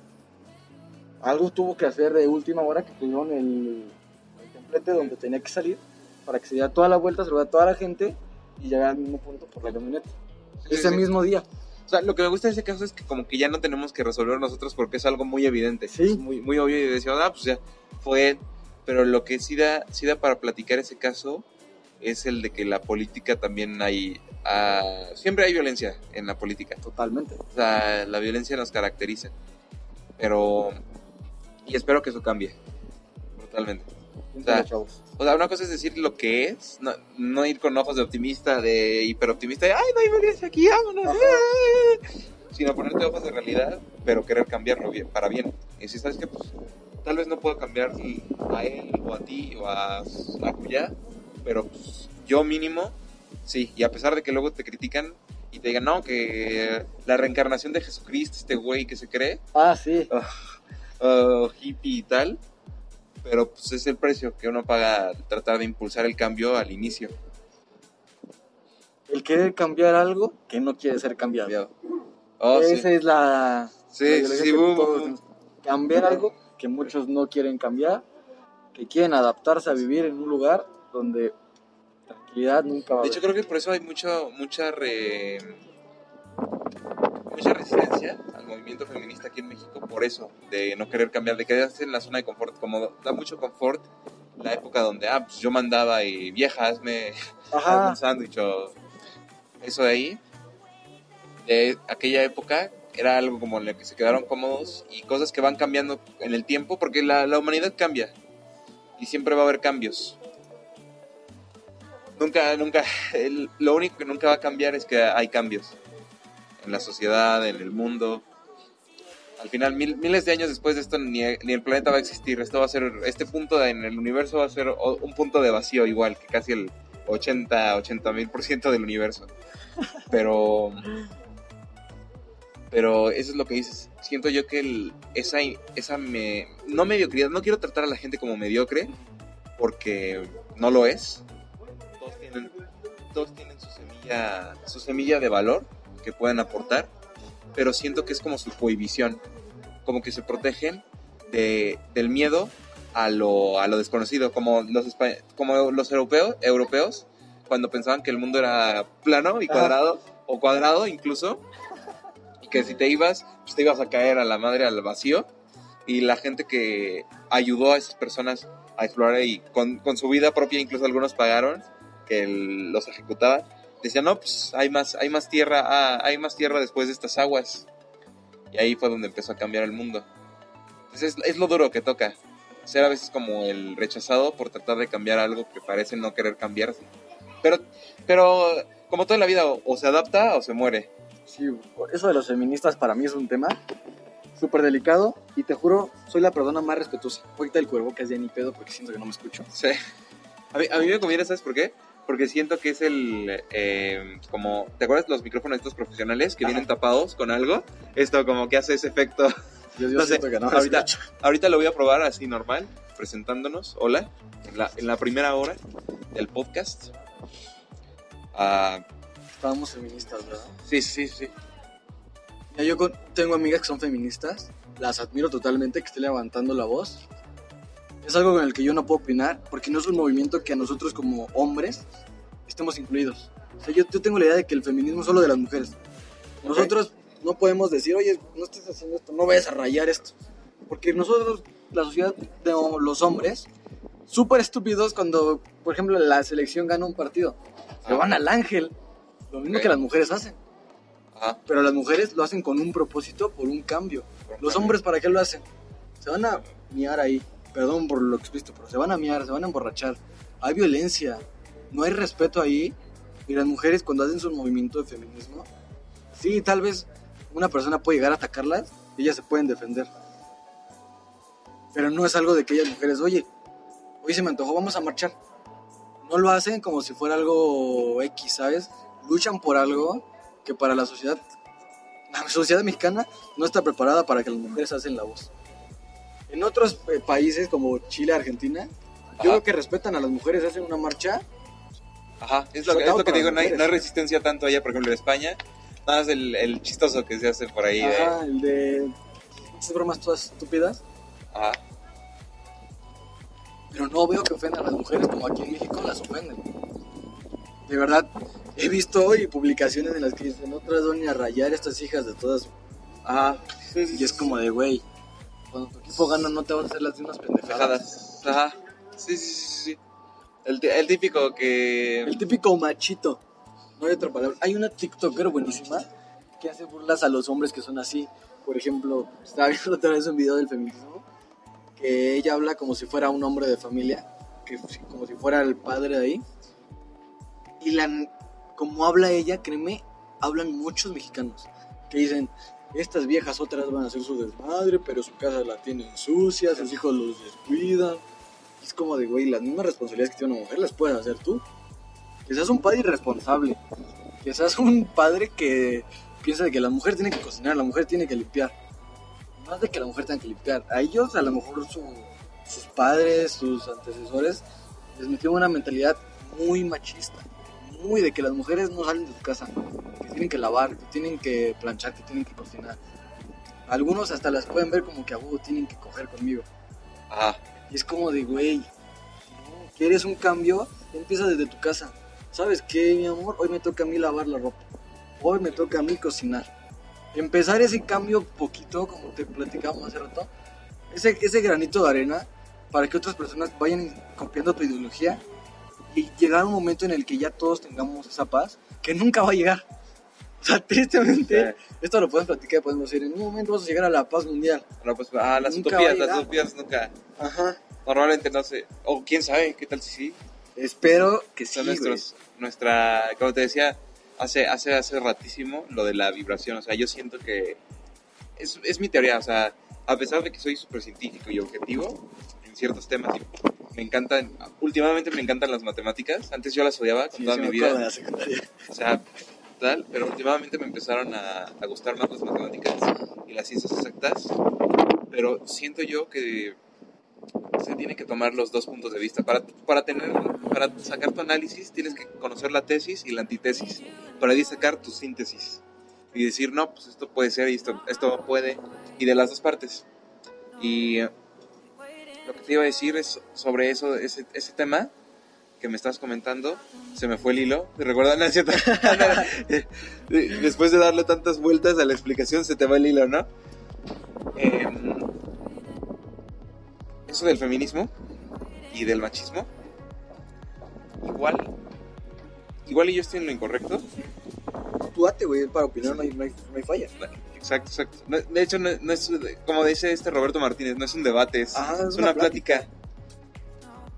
Siento yo que es, es tan, tan importante como lo del Black Matters, ¿sabes? Como lo de los... Un gran punto, güey. Te voy a dejar que termines porque es un gran punto. Porque ahorita es algo muy, muy, muy, muy curioso. Que la gente como que está teniendo la resistencia, la resistencia correcta, incorrectamente correcta, porque pues cualquier cosa tiene resistencia. Y como están chocando los puntos de vista de las dos partes, como que están poniendo a pelear. Están poniendo a pelear hombres con mujeres y, eh, negros con blancos otra vez. O sea, como que regresa al ciclo. Regresamos a los ochentas, ¿no? Como en Detroit. Sí, no mames, qué pedo. Brutalísimo. Esto de Black. Matter. Ok, ok, Acabo, acabo, acabo, acabo y Dale, nos vamos dale, directo a eso. Ok, ¿Sabes? Es, es muy irónico porque dos tipos blancos hablando de eso. Muy- bueno, negros, pues la, la, la playera, ya, ya está, ya Ya está. estoy. Pero, no, fuera broma, ¿eh? Pero siento que siempre todos los movimientos se ha, se ha generado esa resistencia de no, ¿por qué estás rayando? ¿Por qué estás cambiando? ¿Por qué estás haciendo esto? Por, por la antigua zona de confort que había. Aunque hubiese sido un pasado malo, la gente prefiere lo antiguo malo que lo nuevo bueno, porque es algo conocido. Y por eso están quejando tanto de no, ¿por qué, ¿por qué rayaste esto? Por ejemplo, incluso yo fui, por ejemplo, antes no era tan, tan homófobo, pero a mí me molestaba mucho. ¿Te acuerdas cuando pintaron las, las calles, la- la- los cruces de reforma y el centro Ajá. de arcoiris? Sí, sí, sí. Yo era, yo era como el güey que decía, no, pues qué pedo, qué está pasando acá, ¿por qué lo ponen? Tanto, pero es que para que un cambio social se dé, se tienen que dar representaciones. Y una, una de las... Es algo que yo hasta apenas estoy entendiendo. ¿Por qué sucede? O sea, no ponerte el bravo y decir, no, pues mi opinión es la correcta porque punto, porque pues, nunca. La verdad es de todos. y, y vas aprendiendo y vas cambiando con el tiempo. Y esto me recordó mucho a eso, de que antes yo veía que todos los mayores platicaban, no, pues estas, estas niñas están otra vez pintarrajeando sus mamadas. Pero es algo necesario, incluso en la, en la Revolución Francesa se hizo lo mismo. O bueno, un poco más brutal quemar y explotar. Y esto pues, no quemaron, o bueno, sí, creo que un, un grupo sí, pero no, no, llegaron a extremos, no, no llegaron a extremos peligrosos que hicieran daño a alguien. Y te- pues, no le están haciendo daño a nadie, nada más están representando para tener voz y que se, que se represente en la televisión, porque pues, si no hicieran eso, tampoco hubieran salido en televisión nada más, ah, la marcha, Y ya. y ya. Pasamos a otra noticia más. Pasamos a otra noticia más importante. Y eh, mínimo hicieron que eso, o sea, yo entiendo que eso estuvo bien. Después de pensarlo mucho, eso estuvo bien porque les generó la repercusión y que se hablara de ello. Y al final, que se hable de algo es mejor. Ahorita la moneda de cambio de este siglo es la atención. O sea, los influencers, los youtubers, todos quieren la atención. Y con la atención se intercambian cosas. Por ejemplo, antes es, que- es como un trueque. Tú me das cinco minutos en tus historias de Instagram y yo te doy estos productos. Ajá. No, o sea, como que es la moneda de cambio. Y tú me mencionas y yo te doy esto. Y hacemos colaboraciones. Como lo del Dicker Walker que quería una carriola para su, su regalo. ¿Alguien quiere colaborar conmigo? Chambeale, papito. O eh, las personas de televisión que sus bodas las televisaban para que les saliera barato. O gratis incluso. Palazuelos hizo eso. Creo, creo que también Poncho de Nigris. Mucho de Nigris, este Eugenio Derbez. Este, ay, ya sé quién. Se me viene Edwin, Edwin Luna, ¿no? Ah, el de la banda, sí. Sí, sí, sí, La. Traga- Ajá. Eso de ahí, o sea, ahorita la moneda de cambio totalmente es la atención. quien tenga la mayor atención del público es quien triunfa ahorita, o sea, es el millonario de ahorita. Incluso te lo dice YouTube, 3 millones, 20 millones, 50 millones de suscriptores. Es como que ahorita lo que le está importando mucho a la gente. Y siempre va como ir cambiando las medidas de valor. Y bueno, ya cambiando eso para que no, no tal vez luego en la siguiente nos desviamos a eso del valor de ahorita. Eh, lo que estaba diciendo es algo, una, movida muy correcta porque se les dio difusión. Y hablen mal o hablen bien de ti, al final es. Entonces, súper, súper bien les fue. O sea, mejor no lo pudiste decir. No sé, no sé. ¿Qué tal? ¿De di- de 10? ¿Me da De 10, profe? ok. Y ahora con lo del Black Matter- Matters. Yo es algo que no me, no me gusta meterme porque pues, no soy no soy el más indicado. Ajá. soy, soy casi que todo lo contrario. Pero mm, siempre he sido una persona muy empática. O sea, por ejemplo, cuando me contaste tu historia me la imaginé, la del inicio, y dije, no manches, ¿qué, qué hubiera hecho yo en esa, en esa situación? ¿Qué me hubiese pasado a mí? No, brutalísimo. Y qué, qué bueno que pues, todo terminó gracias al karma. Sí. Ya no hay más de esos güeyes. regresó todo lo que hicieron todo el tiempo. Y creo que eso está pasando ahora con los blancos que se están quejando de que sus trabajos se están perdiendo y cosas así. Pero pues creo que es un cambio que va a lo que apunta la naturaleza y no podemos, bueno, no sé si naturaleza o humaneza. Yo le digo humaneza, o sea, toda la tecnología hizo a la, a la humaneza. Porque se me hace muy incorrecto a mí decir que es algo antinatural, ya que si fuera antinatural simplemente no seríamos naturaleza. O sea, viene de nosotros y nosotros somos parte de la naturaleza. Es como no conectarnos con la naturaleza, creernos superiores o diferentes a cuando seguimos siendo de carne y hueso. Ya, cuando los robots, o sabes qué, también los robots pueden ser naturaleza, pero naturaleza hecha a partir de, de otra, de conjuntar más naturaleza, o sea, de los metales que se consiguen en la naturaleza, y ciertos circuitos y la electricidad. La, la energía eléctrica, bueno, como la conocemos es energía eléctrica, pero la energía en general también es parte de la naturaleza, los rayos sea, de este planeta. Y siento que te iba a decir que solo los robots ya no serían naturales, los cyborgs serían otro pedo, y que nosotros todavía seguimos teniendo naturaleza. Por algo, este, como te decía hace rato, lo, del, lo de los gays, el orgullo gay LGBT, este, pues es- desde civilizaciones an- antes se hacía, y eh, muchísimo antes, o sea, no sé, no sé por qué el morbo hoy. Pero feísimo el morbo. Sí, sí, sí, sí. Y, ah, bueno, regresando, pues yo siento que no habría tal cosa como antinatural, porque sigue siendo parte de... Seguimos siendo parte de la naturaleza nosotros. Y es como... Creo que las instrucciones que nos da la naturaleza de ir cambiando e ir evolucionando es a lo que se dirige el mundo y por eso hay cierta resistencia. Puede, o puede que no. No lo sé. No lo sé realmente. Nunca lo vamos a saber. Es algo que sí, nunca se va a saber. Sí, grabando. No, sí, sí. Está grabando. Ah, uy, qué, qué- qué buena tarde, ¿eh? Sí. Este podcast está cargado de muchísimo. Está, está yendo potente, ¿eh? Para ser el primer capítulo está muy potente. Brutalísimo. ¿Tú qué ibas a decir del, del Black Matters? La Lives Black Matters. En ese sí no vas a dejar mentir. ¿Cuántos mexicanos y cuántos amigos de nosotros vimos que los apoyaban? Que publicaban su foto negra y decían yo los apoyo. Muchísimos mexicanos, Ok. pero muchísimos. ¿Por qué no hacen lo mismo con las feministas? Los, Ok. los, los de raza oscura, no voy a decir los negros porque están muy despectivos, los de raza oscura, no sé cómo llamarlos, hicieron ese movimiento en Estados Unidos y mexicanos que ni siquiera teníamos nada que ver allá. Ah, sí, yo los apoyo. Así cuenten conmigo. Amigo moreno, amigo moreno. Y, y sí me tocó ver, un amigo me dijo, yo a los morenos los respeto nada más por el movimiento que están haciendo. Y ¿Por qué no respetas a una mujer que también está haciendo un movimiento, pero sigue diciendo, no, que está loca? ¿Por qué va a pintar? Pero los, los del movimiento quemaron, fueron hasta Casa Blanca. Ajá. Y lo decían, no mames. Qué buena verga, güey. Sí, sí, ajá, me acuerdo muchas personas en internet, los mismos güeyes que decían, no mames, niña, ¿por qué pintas? Ah, eran los que, güey, qué chingón, eso, eso deberíamos hacer nosotros, ir a quemar la Casa Blanca, güey. Y cuando las mujeres Sí. van y se hacen su movimiento, no las bajan de locas, no las bajan de, de incultas y las tachan como si fueran lo peor del planeta. Pero un movimiento que está haciendo lo mismo, nos idolatran y dicen, no, güey, es que tú tienes una, fuer- una fuerza de voluntad tremenda. O sea, tú estás alzando la voz o algo que nosotros no hacemos. Ajá, O sea, eh, y si Tienen no hacemos. movimiento aquí, güey, y Sí. están viendo de este No, lado. es algo que deberíamos hacer nosotros.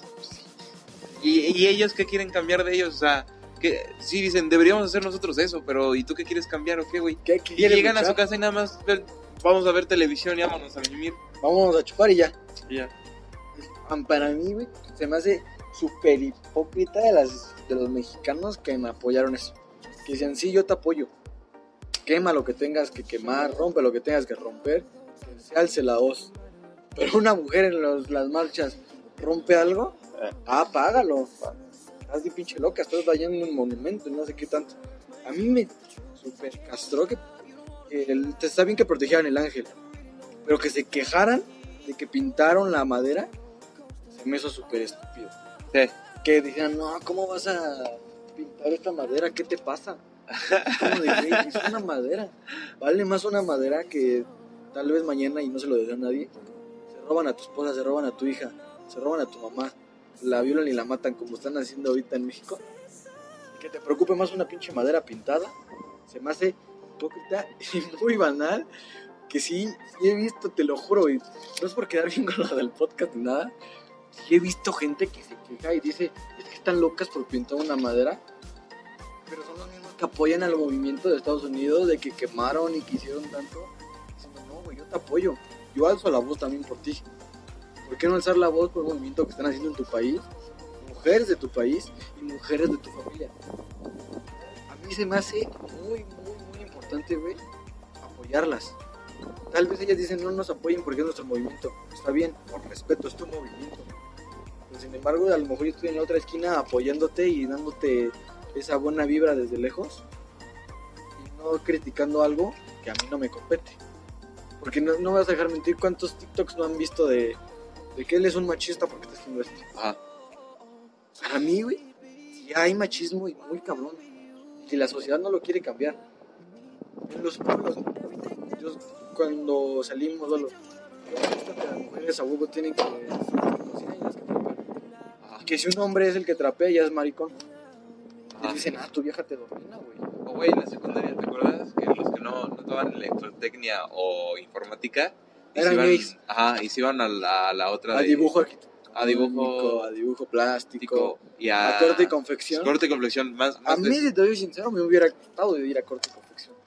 Electricidad no hice nada, güey. Sí, sí, sí, sí, me acuerdo Nada. que el Pepillo le decían, Ajá. este, Es más, al hasta profe- molestábamos al profe, güey, porque no hacíamos nada. Ajá. Te lo juro. En informática me pasaba, no me pasaba lo mismo porque ese profe era muy buena onda, la verdad. O sea, no- nos daba más libertad de hacer nuestros proyectos, pero muchos sí se pasaban y no, no hacían nada. Entonces pasaba lo mismo. Creo que las únicas que sí ponían mucha atención y el único que sí te como que daba las cosas era el profe de artes plásticas y el de corte y confección. Y a los que iban ahí, ¿qué les decían? Ah, Es que eres, qué, qué putito, güey, qué maricón. con- ajá. Ya cómprate tus biletos. pues. No sé si te acuerdas del compañero que iba en corte y confección. Creo que sí, creo que sí, creo que sí. No voy a decir su nombre por respeto, por si no quiere que lo digamos, no lo voy a decir. Me- de, de huevos me dio tanto orgullo, güey, ver que toda la secundaria se cayó su homosexualidad. Toda la secundaria, güey. Yo lo conocí, creo que en segundo, y se abrió y me dijo, la neta soy gay. Bien, güey. No dejes que un pendejo llegue y te diga, ¿sabes qué? ¿Qué puto eres? No te vayas a besar conmigo. Y, y es el típico pensamiento, güey, que tienen los hombres. Ah, ¿Eres gay? No, no te vayas a acercar, güey. A mí no me gusta eso. No me vayas a besar, no me abraces. sí, sí, sí. Como si eso se pasara, güey, de un beso a un abrazo.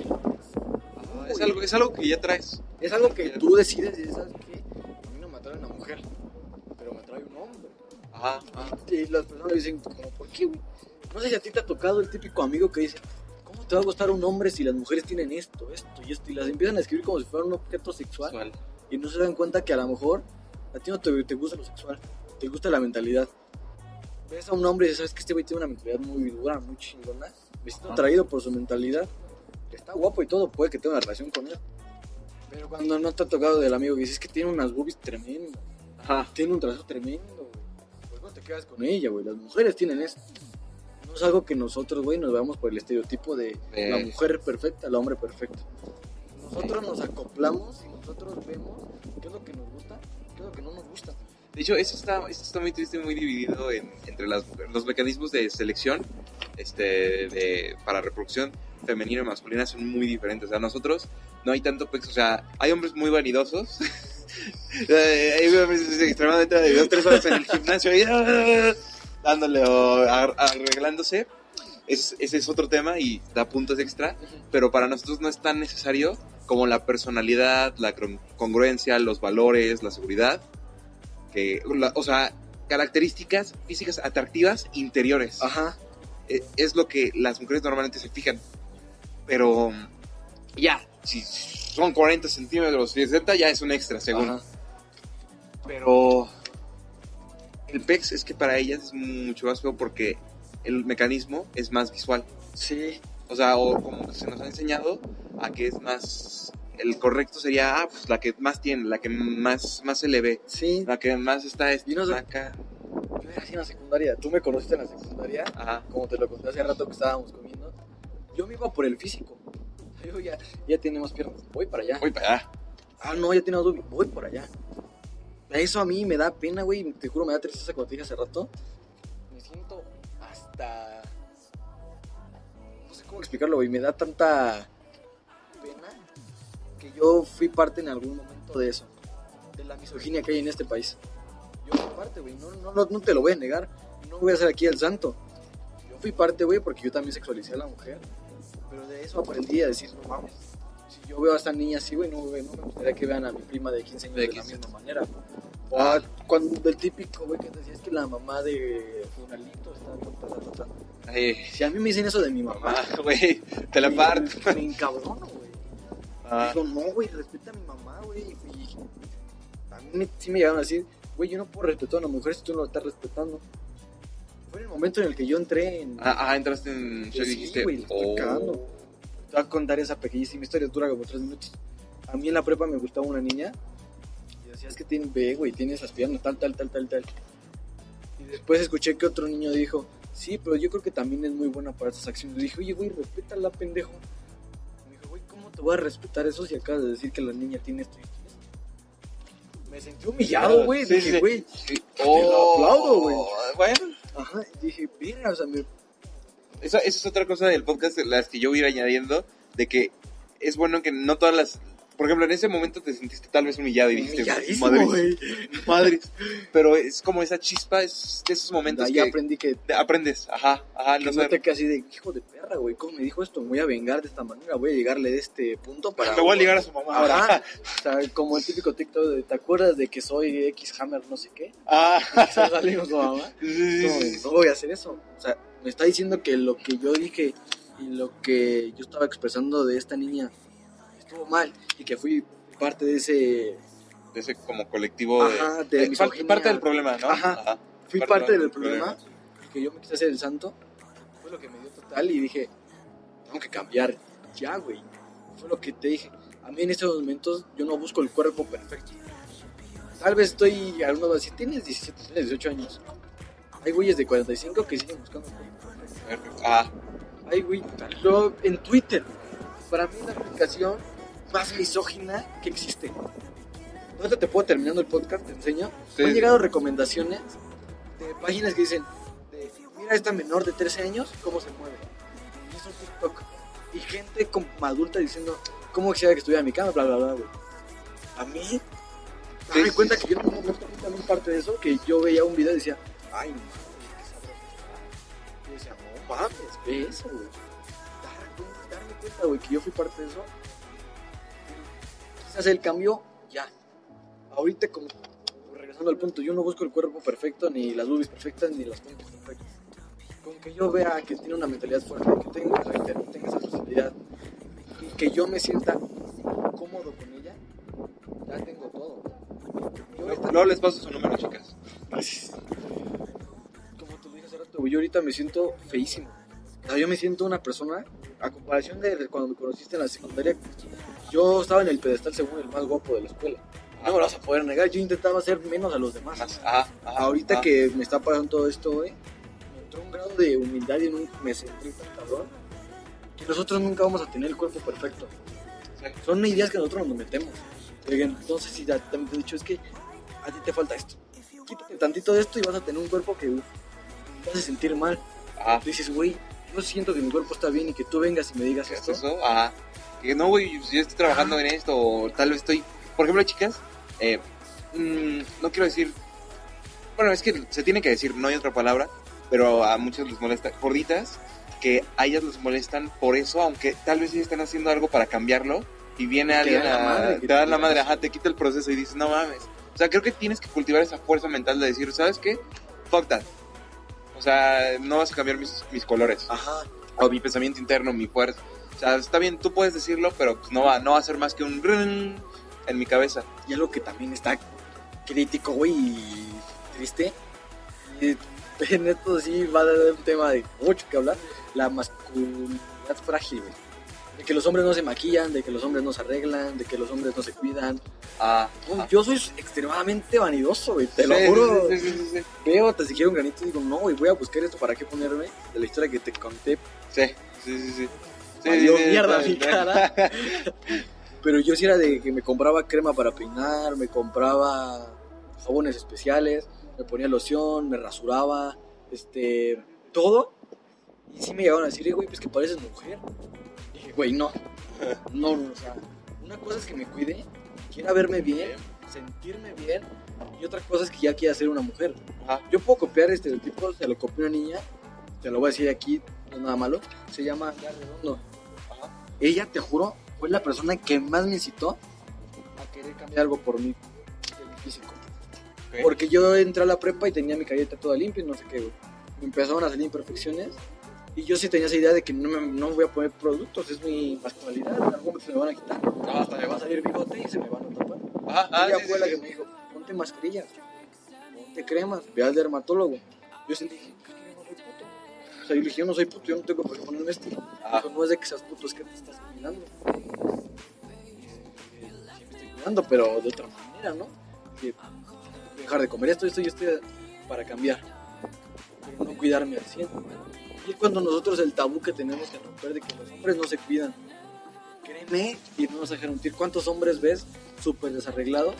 ¿Sabes? Dicen, no me voy a arreglar, ¿para qué? Yo tengo que gustar a una mujer por cómo soy. ¿Por cómo? Ajá. Ay, no, yo, Y, yo las cómo- atraigo y sabes, es lo más cagado, y son los que buscan mujeres de 10, de ahí está, Ajá, del de Scarlett. Johansson, Ajá. y sí, siempre los güeyes más feos, más trabados, no, se son todos los momentos, momentos, algo así. que dicen, Pero Ajá. tú estás el triple de gordo.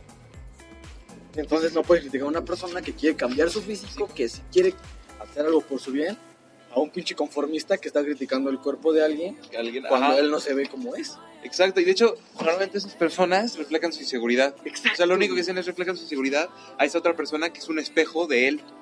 Dice, no mames, me recuerda mucho a mí. Como no me puedo tirar ese odio tan abiertamente a me lo mí mismo, directo. se lo digo a ella y ya lo salta. En vez de cambiar esa cosa. Yo te voy a decir algo que sí hice, que me arrepiento totalmente. Me acuerdo una vez de un amigo que sí era.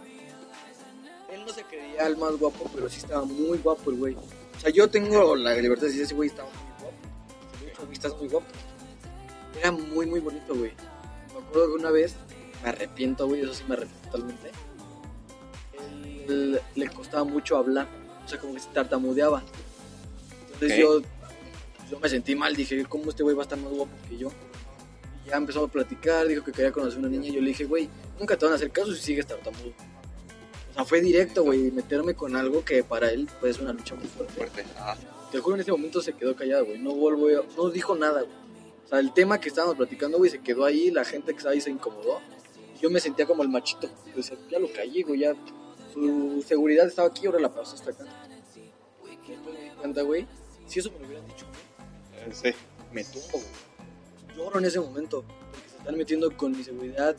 Tal vez él puede decir, no, pues sí soy tartamudo, no hay pedo. Pero yo no sé lo que estaba pasando. No sé si en el pasado también hayan dicho, pinche tartamudo, no vas a lograr nada. Que ese güey luche con eso, para mí es algo de lo que me arrepiento y que vemos mucho en la sociedad. Sí, sí, tratarlos de tirar. Tratar de tirar a alguien que puede que esté un poquito más arriba que tú, pero que tú puedes llegar a también a hacer lo mismo. Pero que te conformas de que, ah, bueno, estoy guapo, pero este güey tiene esto y esto y esto. No quiero hacer nada, lo bajo, ya Ajá. no tengo que hacer Y nada. para que los dos estemos en el mismo lugar. ¿Por qué no trabajar de él está acá? ¿Qué hizo para llegar ahí? Trabajar, trabajar, trabajar. Ya que estamos en el mismo punto, tal vez él puede ir bajando y decirle, no sabes qué, güey, estás fallando en esto y que vuelva a subir. No, no. ¿A qué quiero llegar, güey? No hacer menos a una persona que te, que te puede ayudar a ti a hacer más. Es a lo que quiero llegar. No, no intentes hacer menos, no intentes lastimar a una persona, como te dije hace rato, que te puede ayudar, que te puede dar ese cambio que tú tanto necesitas para salir adelante. O sea, es algo que para mí es fundamental, no sé para ti. De hecho, a, a mí no, es, no soy tan dado a criticar. Eso, eso es más mi hermana y de familia. Sí, sí, sí, sí. Ella es muy callada, pero cuando habla, no, este güey. Sí, sí, sí, sí, sí, sí, sí. Pero yo soy muy. Es muy, muy raro que yo me critique a alguien. Ajá. Tal vez porque yo estoy bien loco y normalmente acepto pues, las cosas de quien, de quien vienen, ¿no? Sí. y cómo es. Pero a veces sí me he cachado tratando de criticar a alguien y es el punto donde me estoy tratando, o sea, todavía me cuesta, me estoy tratando de entrenar a mí mismo a decir, oye, ¿y ¿qué estoy viendo en él que estoy criticando yo antes? ¿Que, que te- que puedo tener yo? Que lo estoy tratando de decírselo a él y me lo puedo decir mejor a mí mismo para cambiar eso que estoy viendo en él. Y me ha pasado, por ejemplo, a veces yo, yo veo niños muy gorditos y súper caguengues y así era yo antes, antes, antes, antes, antes. Sí. Era yo, o sea, niño gordito y caguengue. El, El el ardilla. a los demás, sí, ¿no? sí, sí, sí. Y a, partir de varios, varios libros de psicología y cursos que estuve tomando, logré entender por qué me sentí incómodo viendo a esos niños. Y es porque eran solamente una representación de algo que en mi psique se quedó guardado. Y ya, traté de cambiarlo y hacer mejoras en, en mí mismo, pero siempre se puede mejorar y trabajar para subir. Y eso de que no, las personas no cambian, ¿no? Pues, claro que sí cambian. Bueno, no cambian, se transforman. Sí, porque Claramente, Es- claramente no cambian, se transforman. Nunca vas a. Juan no va a dejar de ser Juan, simplemente va a ser Juan un poco más evolucionado o poco menos evolucionado. Depende para, para qué lugar va en cambio. yo es la ideología que tengo. No sé si has visto las películas del padrino. Sé que hablan de mafias y todo. Yo no me baso en lo de la mafia y todo. Yo me baso en los valores que tenían antes. ¿Cómo no querían.? Sí, has visto las películas, ¿no? Ajá, En la primera película, no sé si te acuerdas cuando Tito Corleone va a la reunión con todos los jefes de la mafia y dice que él ni de pedo va a meter la droga al negocio porque va a destruir la sociedad. Es lo que nosotros tenemos que aprender. Yo no quiero meter este, pensamientos negativos a mi círculo de amigos porque después ellos, con su otro círculo, con su familia, van a llevar los mismos puntos Ajá. van a hacer ese cambio totalmente drástico. Estoy feliz, pero viene este güey y me empieza a contar todo lo malo que me pasó. Me voy a sentir mal. Güey, sí sabes qué, güey, a ti te pasó esto, pero a mí me pasó esto. Que es el triple de, De- de malo que te pasó a ti. Yo es la idea que tengo, como platicamos hace rato, güey. Todo el tema de violencia también está incluido en esto. O sea, no, no es de que estemos platicando temas pendejos, hay gente. Sé eh, que podemos trastornarnos, pero la violencia también llega aquí, güey. Como dije hace rato, yo que intenté hacer menos a mi compa que estaba más que guapo estaba que yo. Ahí me estoy metiendo con su daño psicológico y con su daño moral. Porque ese güey va a decir, bueno, sí soy tartamudo, no voy a hacer nada. Y se va a estancar ahí y yo ya hice esa violencia hacia él. Yo ya lo dañé de cierta manera. Yo, como hace rato, escuché repetitivo, pero si yo puedo ser parte de los que quieren cambiar, lo voy a hacer con mucho gusto. Yo no soy el modelo perfecto, he tenido problemas porque me he dejado llevar. Yo tengo una prima gay, una prima lesbiana y un primo gay. Yo antes, créeme, los criticaba a morir. O sea, le decían, ¿cómo, cómo va a ser gay? O sea, mi familia, alguien gay, no, no quiero. Ajá. No, no me di la oportunidad bien de conocerlos. Y ahorita que estoy teniendo otra vez la relación con ellos, créeme, son personas que admiro totalmente. Salir del, salir del closet a una sociedad fóbica, que no quiere un cambio, es triste. Te van a atacar, te van a intentar hacer menos. Hoy cuando sacas tu carácter, saca la persona que eres. Sí, sí, sí. Pero ¿sabes qué es lo más cagado? O sea, cuando tratas de... Cuando entiendes por qué va el cambio y tratas de ser empático con esas personas, a ti te tachan ahora de... Y dices, ¿qué onda? Y no, no, no es porque sea malo, o Ajá. simplemente porque no lo eres. De hecho, y- y- hiere más un insulto que te, que te dicen de algo que no eres, de que algo que sí eres. O sea, Sí. cuando dices algo que sí eres, ya, sí, me cagué en los calzones, ¿qué pedo? Pero de algo que no eres, dices, güey, ¿por qué dices eso de mí?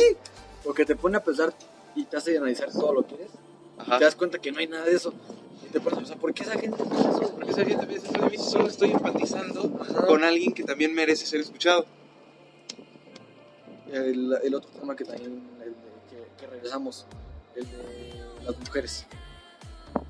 Se escucha repetitivo, pero créeme, he visto demasiada violencia hacia las mujeres de los mismos güeyes que según apoyan la paz.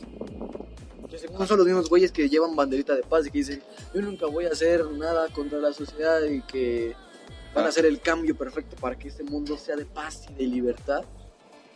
Pero son los mismos que tratan muchísimo a las mujeres. Yo conozco una niña que para mí es una niña increíble, súper bonita. Tuvo un exnovio que no le ayudó en nada. En nada.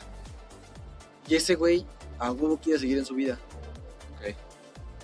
Así que es un tema muy delicado porque es una relación y yo no me puedo meter. o sea, el típico tema de las relaciones tóxicas. Ajá. Y a mí me dio mucha tristeza.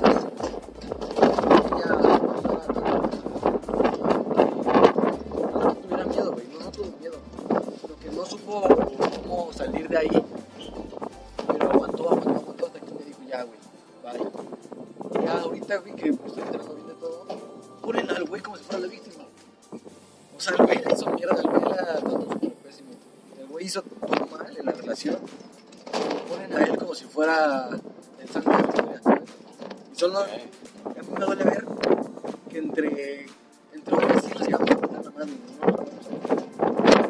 Que la Es como. Es que no sé cómo explicarlo, güey. Tiene más paz que nosotros como hombres. Entre ellas se pueden ayudar más. A mí, te juro, me duele ver cuando hasta en mi familia mujeres no se apoyen. Que prefieran a un hombre que a, que a las mujeres. Aunque yo sé que digan, bueno, la mujer no tiene la razón. Puede que tenga la razón. Puede que lo que la mujer quiera defender esté mal. Pero no le voy a dar la espalda. No me voy a poner de un lado de este güey. Quiero mantenerme en la línea y decir, ¿sabes qué? No apoyar a no puedo apoyar a. Es a mí algo que me interesa muchísimo. Que la violencia hacia la mujer cada vez la normalizan más, güey más y más y más y más y más y más y más. Lo pone a la mujer como si fuera, uy, la víctima número. Cuando no es así. La mujer, créeme, puede salir de donde quiera, pero el hombre la amarra a ella.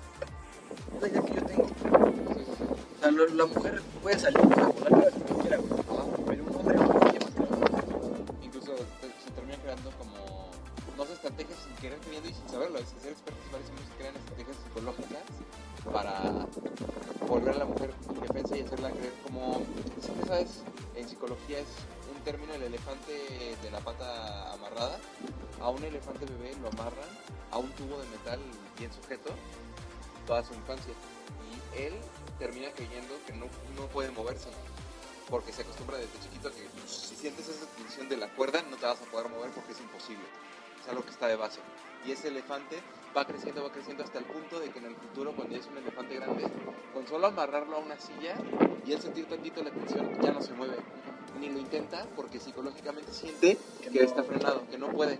Entonces, algo así creo que en esas relaciones tóxicas se crea de que el hombre trata de hacer dependiente a la mujer. Para mí el hombre, y soy hombre obviamente, Hombre, hombre. Hombre. es el, sí, el ser humano, más como, cómo explicarlo, más cruel que existe. El, el Ser vivo, ¿no? El ser vivo más. cruel que existe. Pero de lados que ni nos podemos imaginar. Un hombre puede, puede matar, puede violar, la mujer también puede, pero el hombre tiene más capacidades y tiene más mentalidad de hacerlo, ¿sabes? Más, más inclinación, más probabilidades. Ajá. O sea, el hombre. Me va, me va a dar mucha pena decirlo, pero yo, si fuera hombre, que. que voy a poner un ejemplo. Si fuera el hombre que hace que todos sean igual que él, que yo les digo, oye, entonces esto, que todos van a hacer lo mismo que yo, lo que haría, mataría. Me quedaría con una. Ajá, me quedaría con un porcentaje mínimo de hombres para que haya más mujeres. Con eso se darían cuenta que una mujer puede ser más fuerte, más cabrona, más inteligente que un hombre. Yo no me considero el hombre más pinche inteligente. Tengo mis pendejadas y las sigo haciendo. Pero lo que siempre he aprendido de una mujer es que siempre analiza todas las cosas antes de hacerlas. Una mujer no te dice, bueno, sí hay que hacer esto, güey, y ya. Lo aventamos como los hombres. Ah. En, una, en una fiesta, güey, un claro ejemplo de una fiesta. Dicen, chingate esta cerveza de fondo. Ah, Y tú, pues, güey, me la chingo. Y te la chingas. Una mujer dice, me la chingo y ¿qué, qué, qué me va a pasar? Me voy a emborrachar, puede que abusen de mí. Una mujer piensa más la situación, güey. Es algo que yo admiro y quiero copiar, pero no puedo.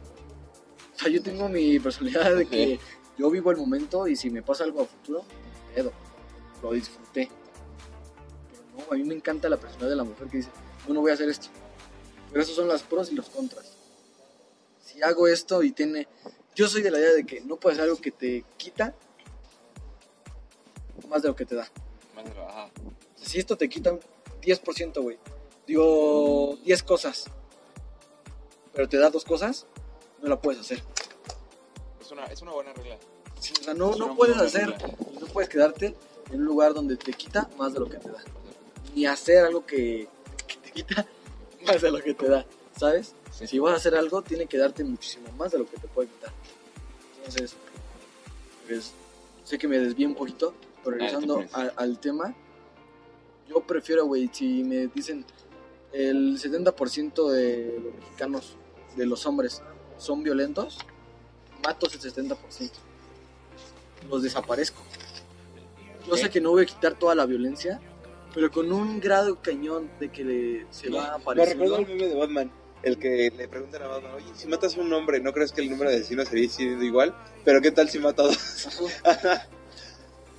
ok. Yo tengo esa idea, man, no de esa- no quiero hacerla, güey, porque no soy un pinche asesino serial, no soy un asesino güey, que me contraten voy a matar a un güey. Un día despertarás Como que eso ya no estuviera. Sí, y sé que no va a pasar, que es algo que es un cambio que tenemos que hacer. Yo digo que tal vez sí puede pasar. El sueño se puede hacer realidad trabajando en las futuras generaciones.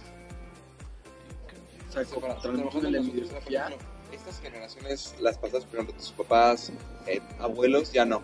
Es, ya, de todos modos, ya es- el coronavirus ya les va.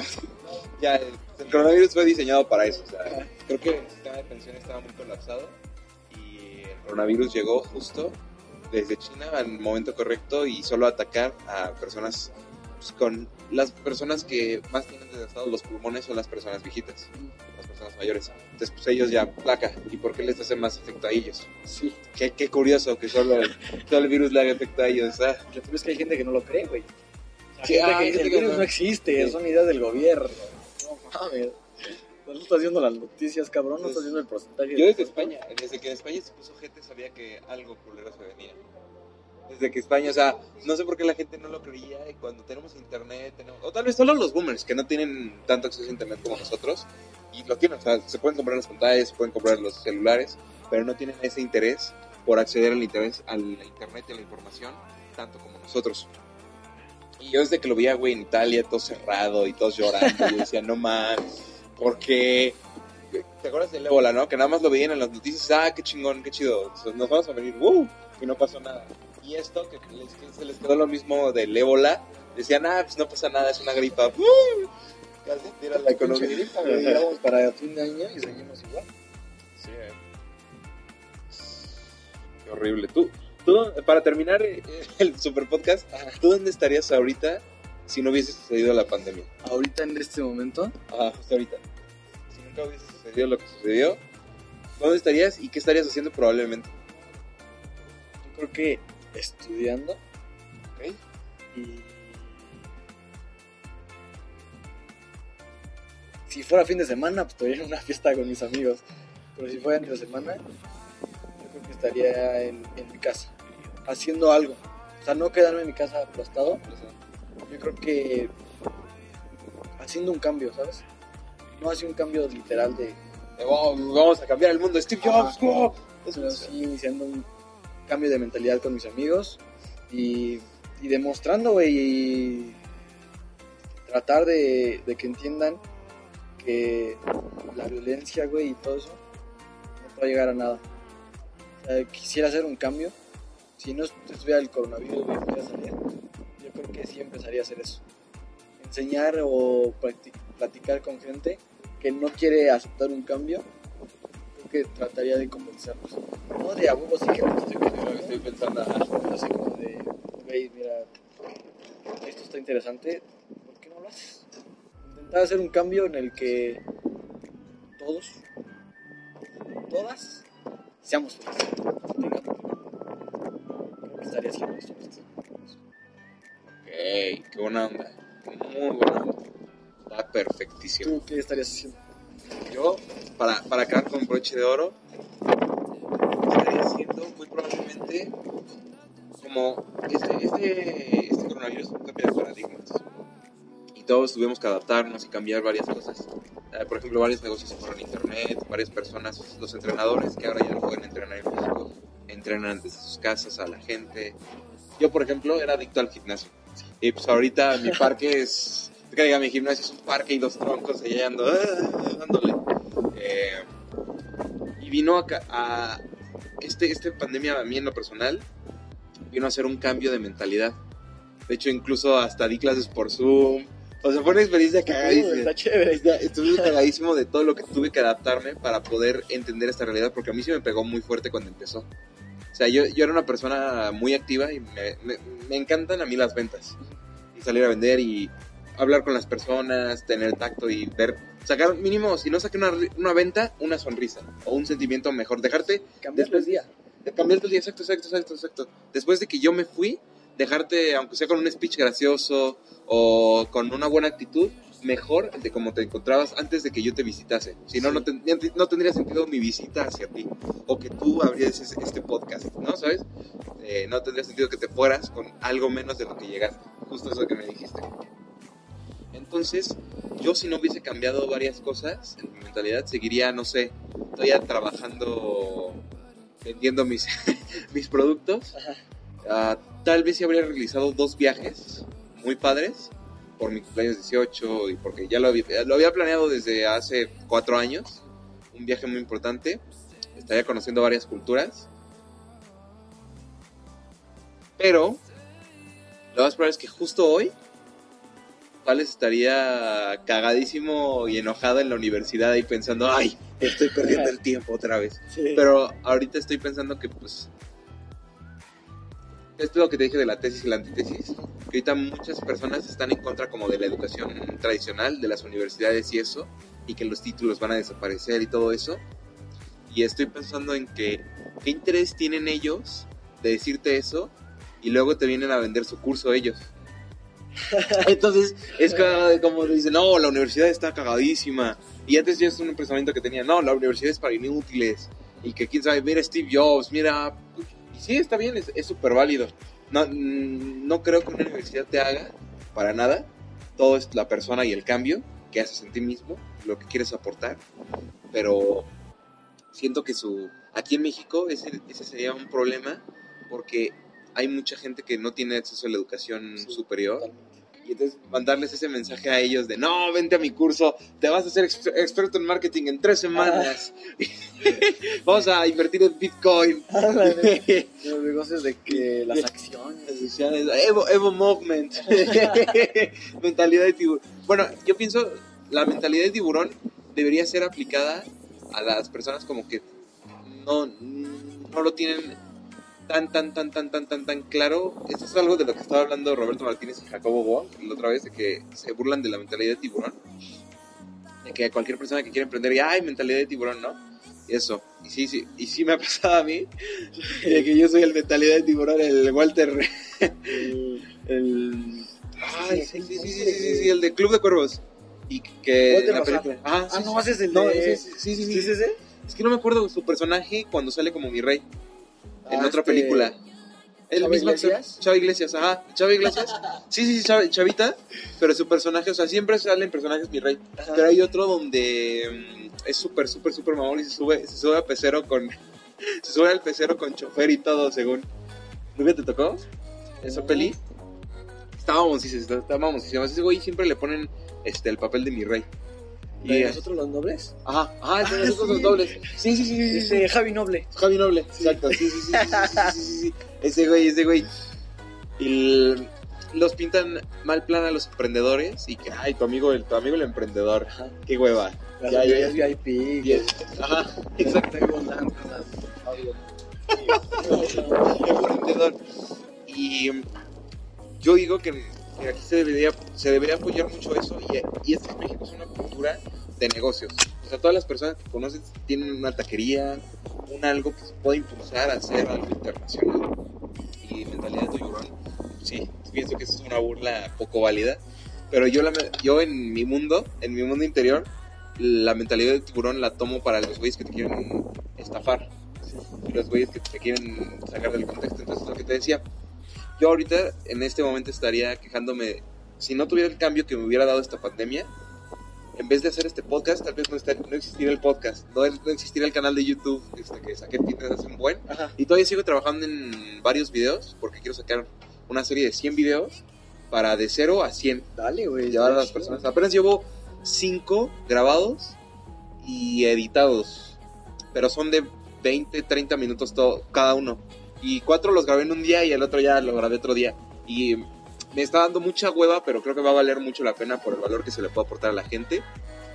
Tal vez no me habría comprado la computadora, güey, que te, que te dije, para pues, editar los podcasts. Eh, me habría comprado un celular o algo así, que es más práctico para mi vida de antes que moverme y estar más en la calle.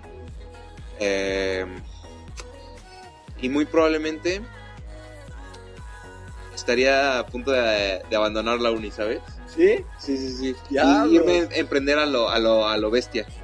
Pero ahorita aprendí que hay cosas que yo necesito aprender y no, po- no, no volverme tan soberbio y creerme superior a los conocimientos. Decir, no, pues eso es el apoyo. O sea, esta cosa me dio una perspectiva de que, güey, si está cabrón irte a vender en COVID. Sí, güey. O sea, la gente ahorita tiene miedo de acercarse a otra gente y ve echarle un speech a alguien. Hola, ¿cómo estás? Ahorita está como cabrón. Como de 20 pesos de la paleta, ¿no? Sí. Sí, sí, sí, sí. Ay, ¿te acuerdas de, los, de las paletas de 20 bar? No, es que para mi educación y por favor, dame. ¿Eh? O sea, eran muy buenos marketing porque si les dabas dinero, para que se callara, Sí, güey. sí, sí, sí, sí. Yo quería hacer lo contrario. Quiero, dame dinero para que hable más este güey. está- Exacto. Y esto me enseñó que sí puedo aportar valor a través tal vez de una carrera.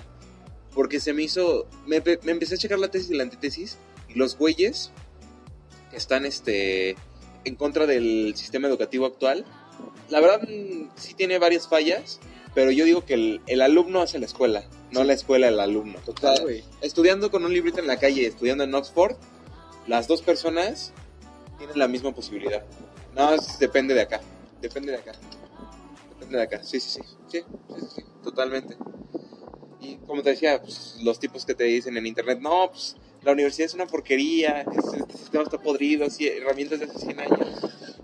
Este, ah, pero nada más te lo dicen para que vayas a su curso Sí. y vengas, vengas convencido de comprar su curso porque para ti ya la universidad no es importante. Entonces, no, pues tiene razón, amigo, es un fiasco. Es ¿y qué tal si no? ¿Qué tal si para algunas personas la universidad sí puede beneficiarles? ¿O qué tal si no? Depende del camino. Pero sí, ahorita, por ejemplo, ahorita yo ya pienso en ahora sí ir a la universidad y este, pues, tomar las notas mientras ejecuto otros proyectos como ahorita después de la universidad. Pero si no, ahorita mismo estaría a- abandonando la universidad y yéndome, no sé, a emprender o vender. Vender desde paletitas para empezar desde cero. Eso. Haciendo algo bien por ti. El cambio. El cambio, el cambio, el cambio. Pero pues gracias a Dios en esta pandemia no, no, no salió nada tan mal como yo esperaba. Entonces pude, pude tener tiempo para relajarme, pensar y crear magníficos proyectos con magníficas personas. Gracias, hermano. Total, güey, aquí, cuando me invites o algo así, aquí andamos, puestísimos. Perfectísimo, perfectísimo. A recoger el premio, el premio del podcast menos escuchado, el podcast más escuchado. Vamos, mentalidad. Siempre, creo que, creo que, todo, creo que todo es mentalidad, Sí, actitud. actitud. Si Ajá. propones algo con una buena actitud, ¿Tú? lo vas a lograr. Imparable. Si tienes una actitud mediocre, aunque lo digamos feo, no vamos a llegar a nada. Un consejo que le podemos dar nosotros dos es ¿Quieres algo? ¿Tienes un sueño?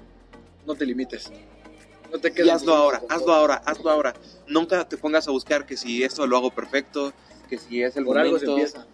Sí, Ese sí, paso que nadie da.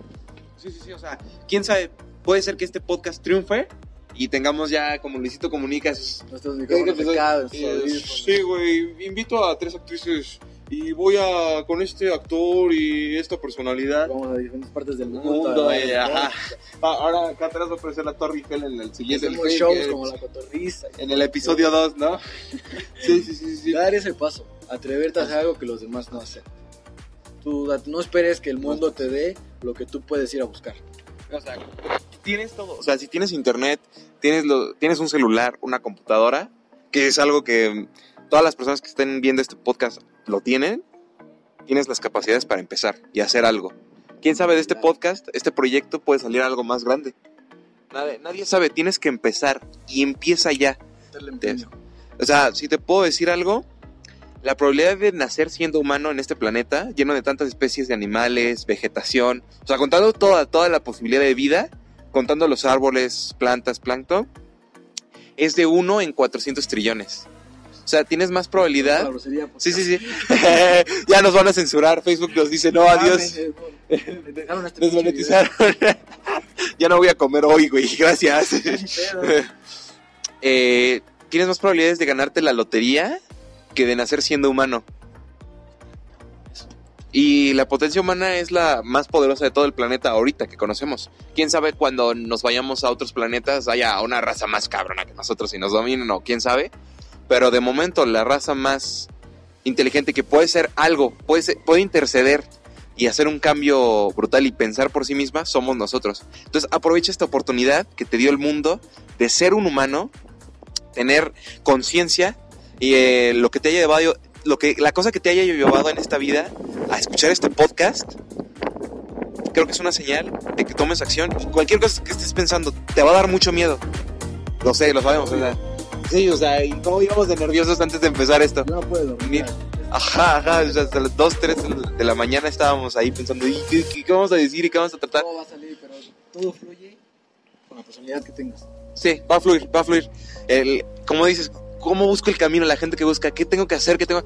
Va a salir cuando des el primer paso. Se va desbloqueando mientras vas dando el primer Por, por ejemplo, ahorita ya estamos más relajados. Y al inicio se veía nuestro nerviosismo, Cago, y está paradísimo.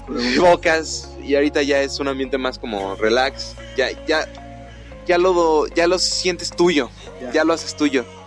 Y ese es el mejor consejo que te podemos dar. Empieza ahora.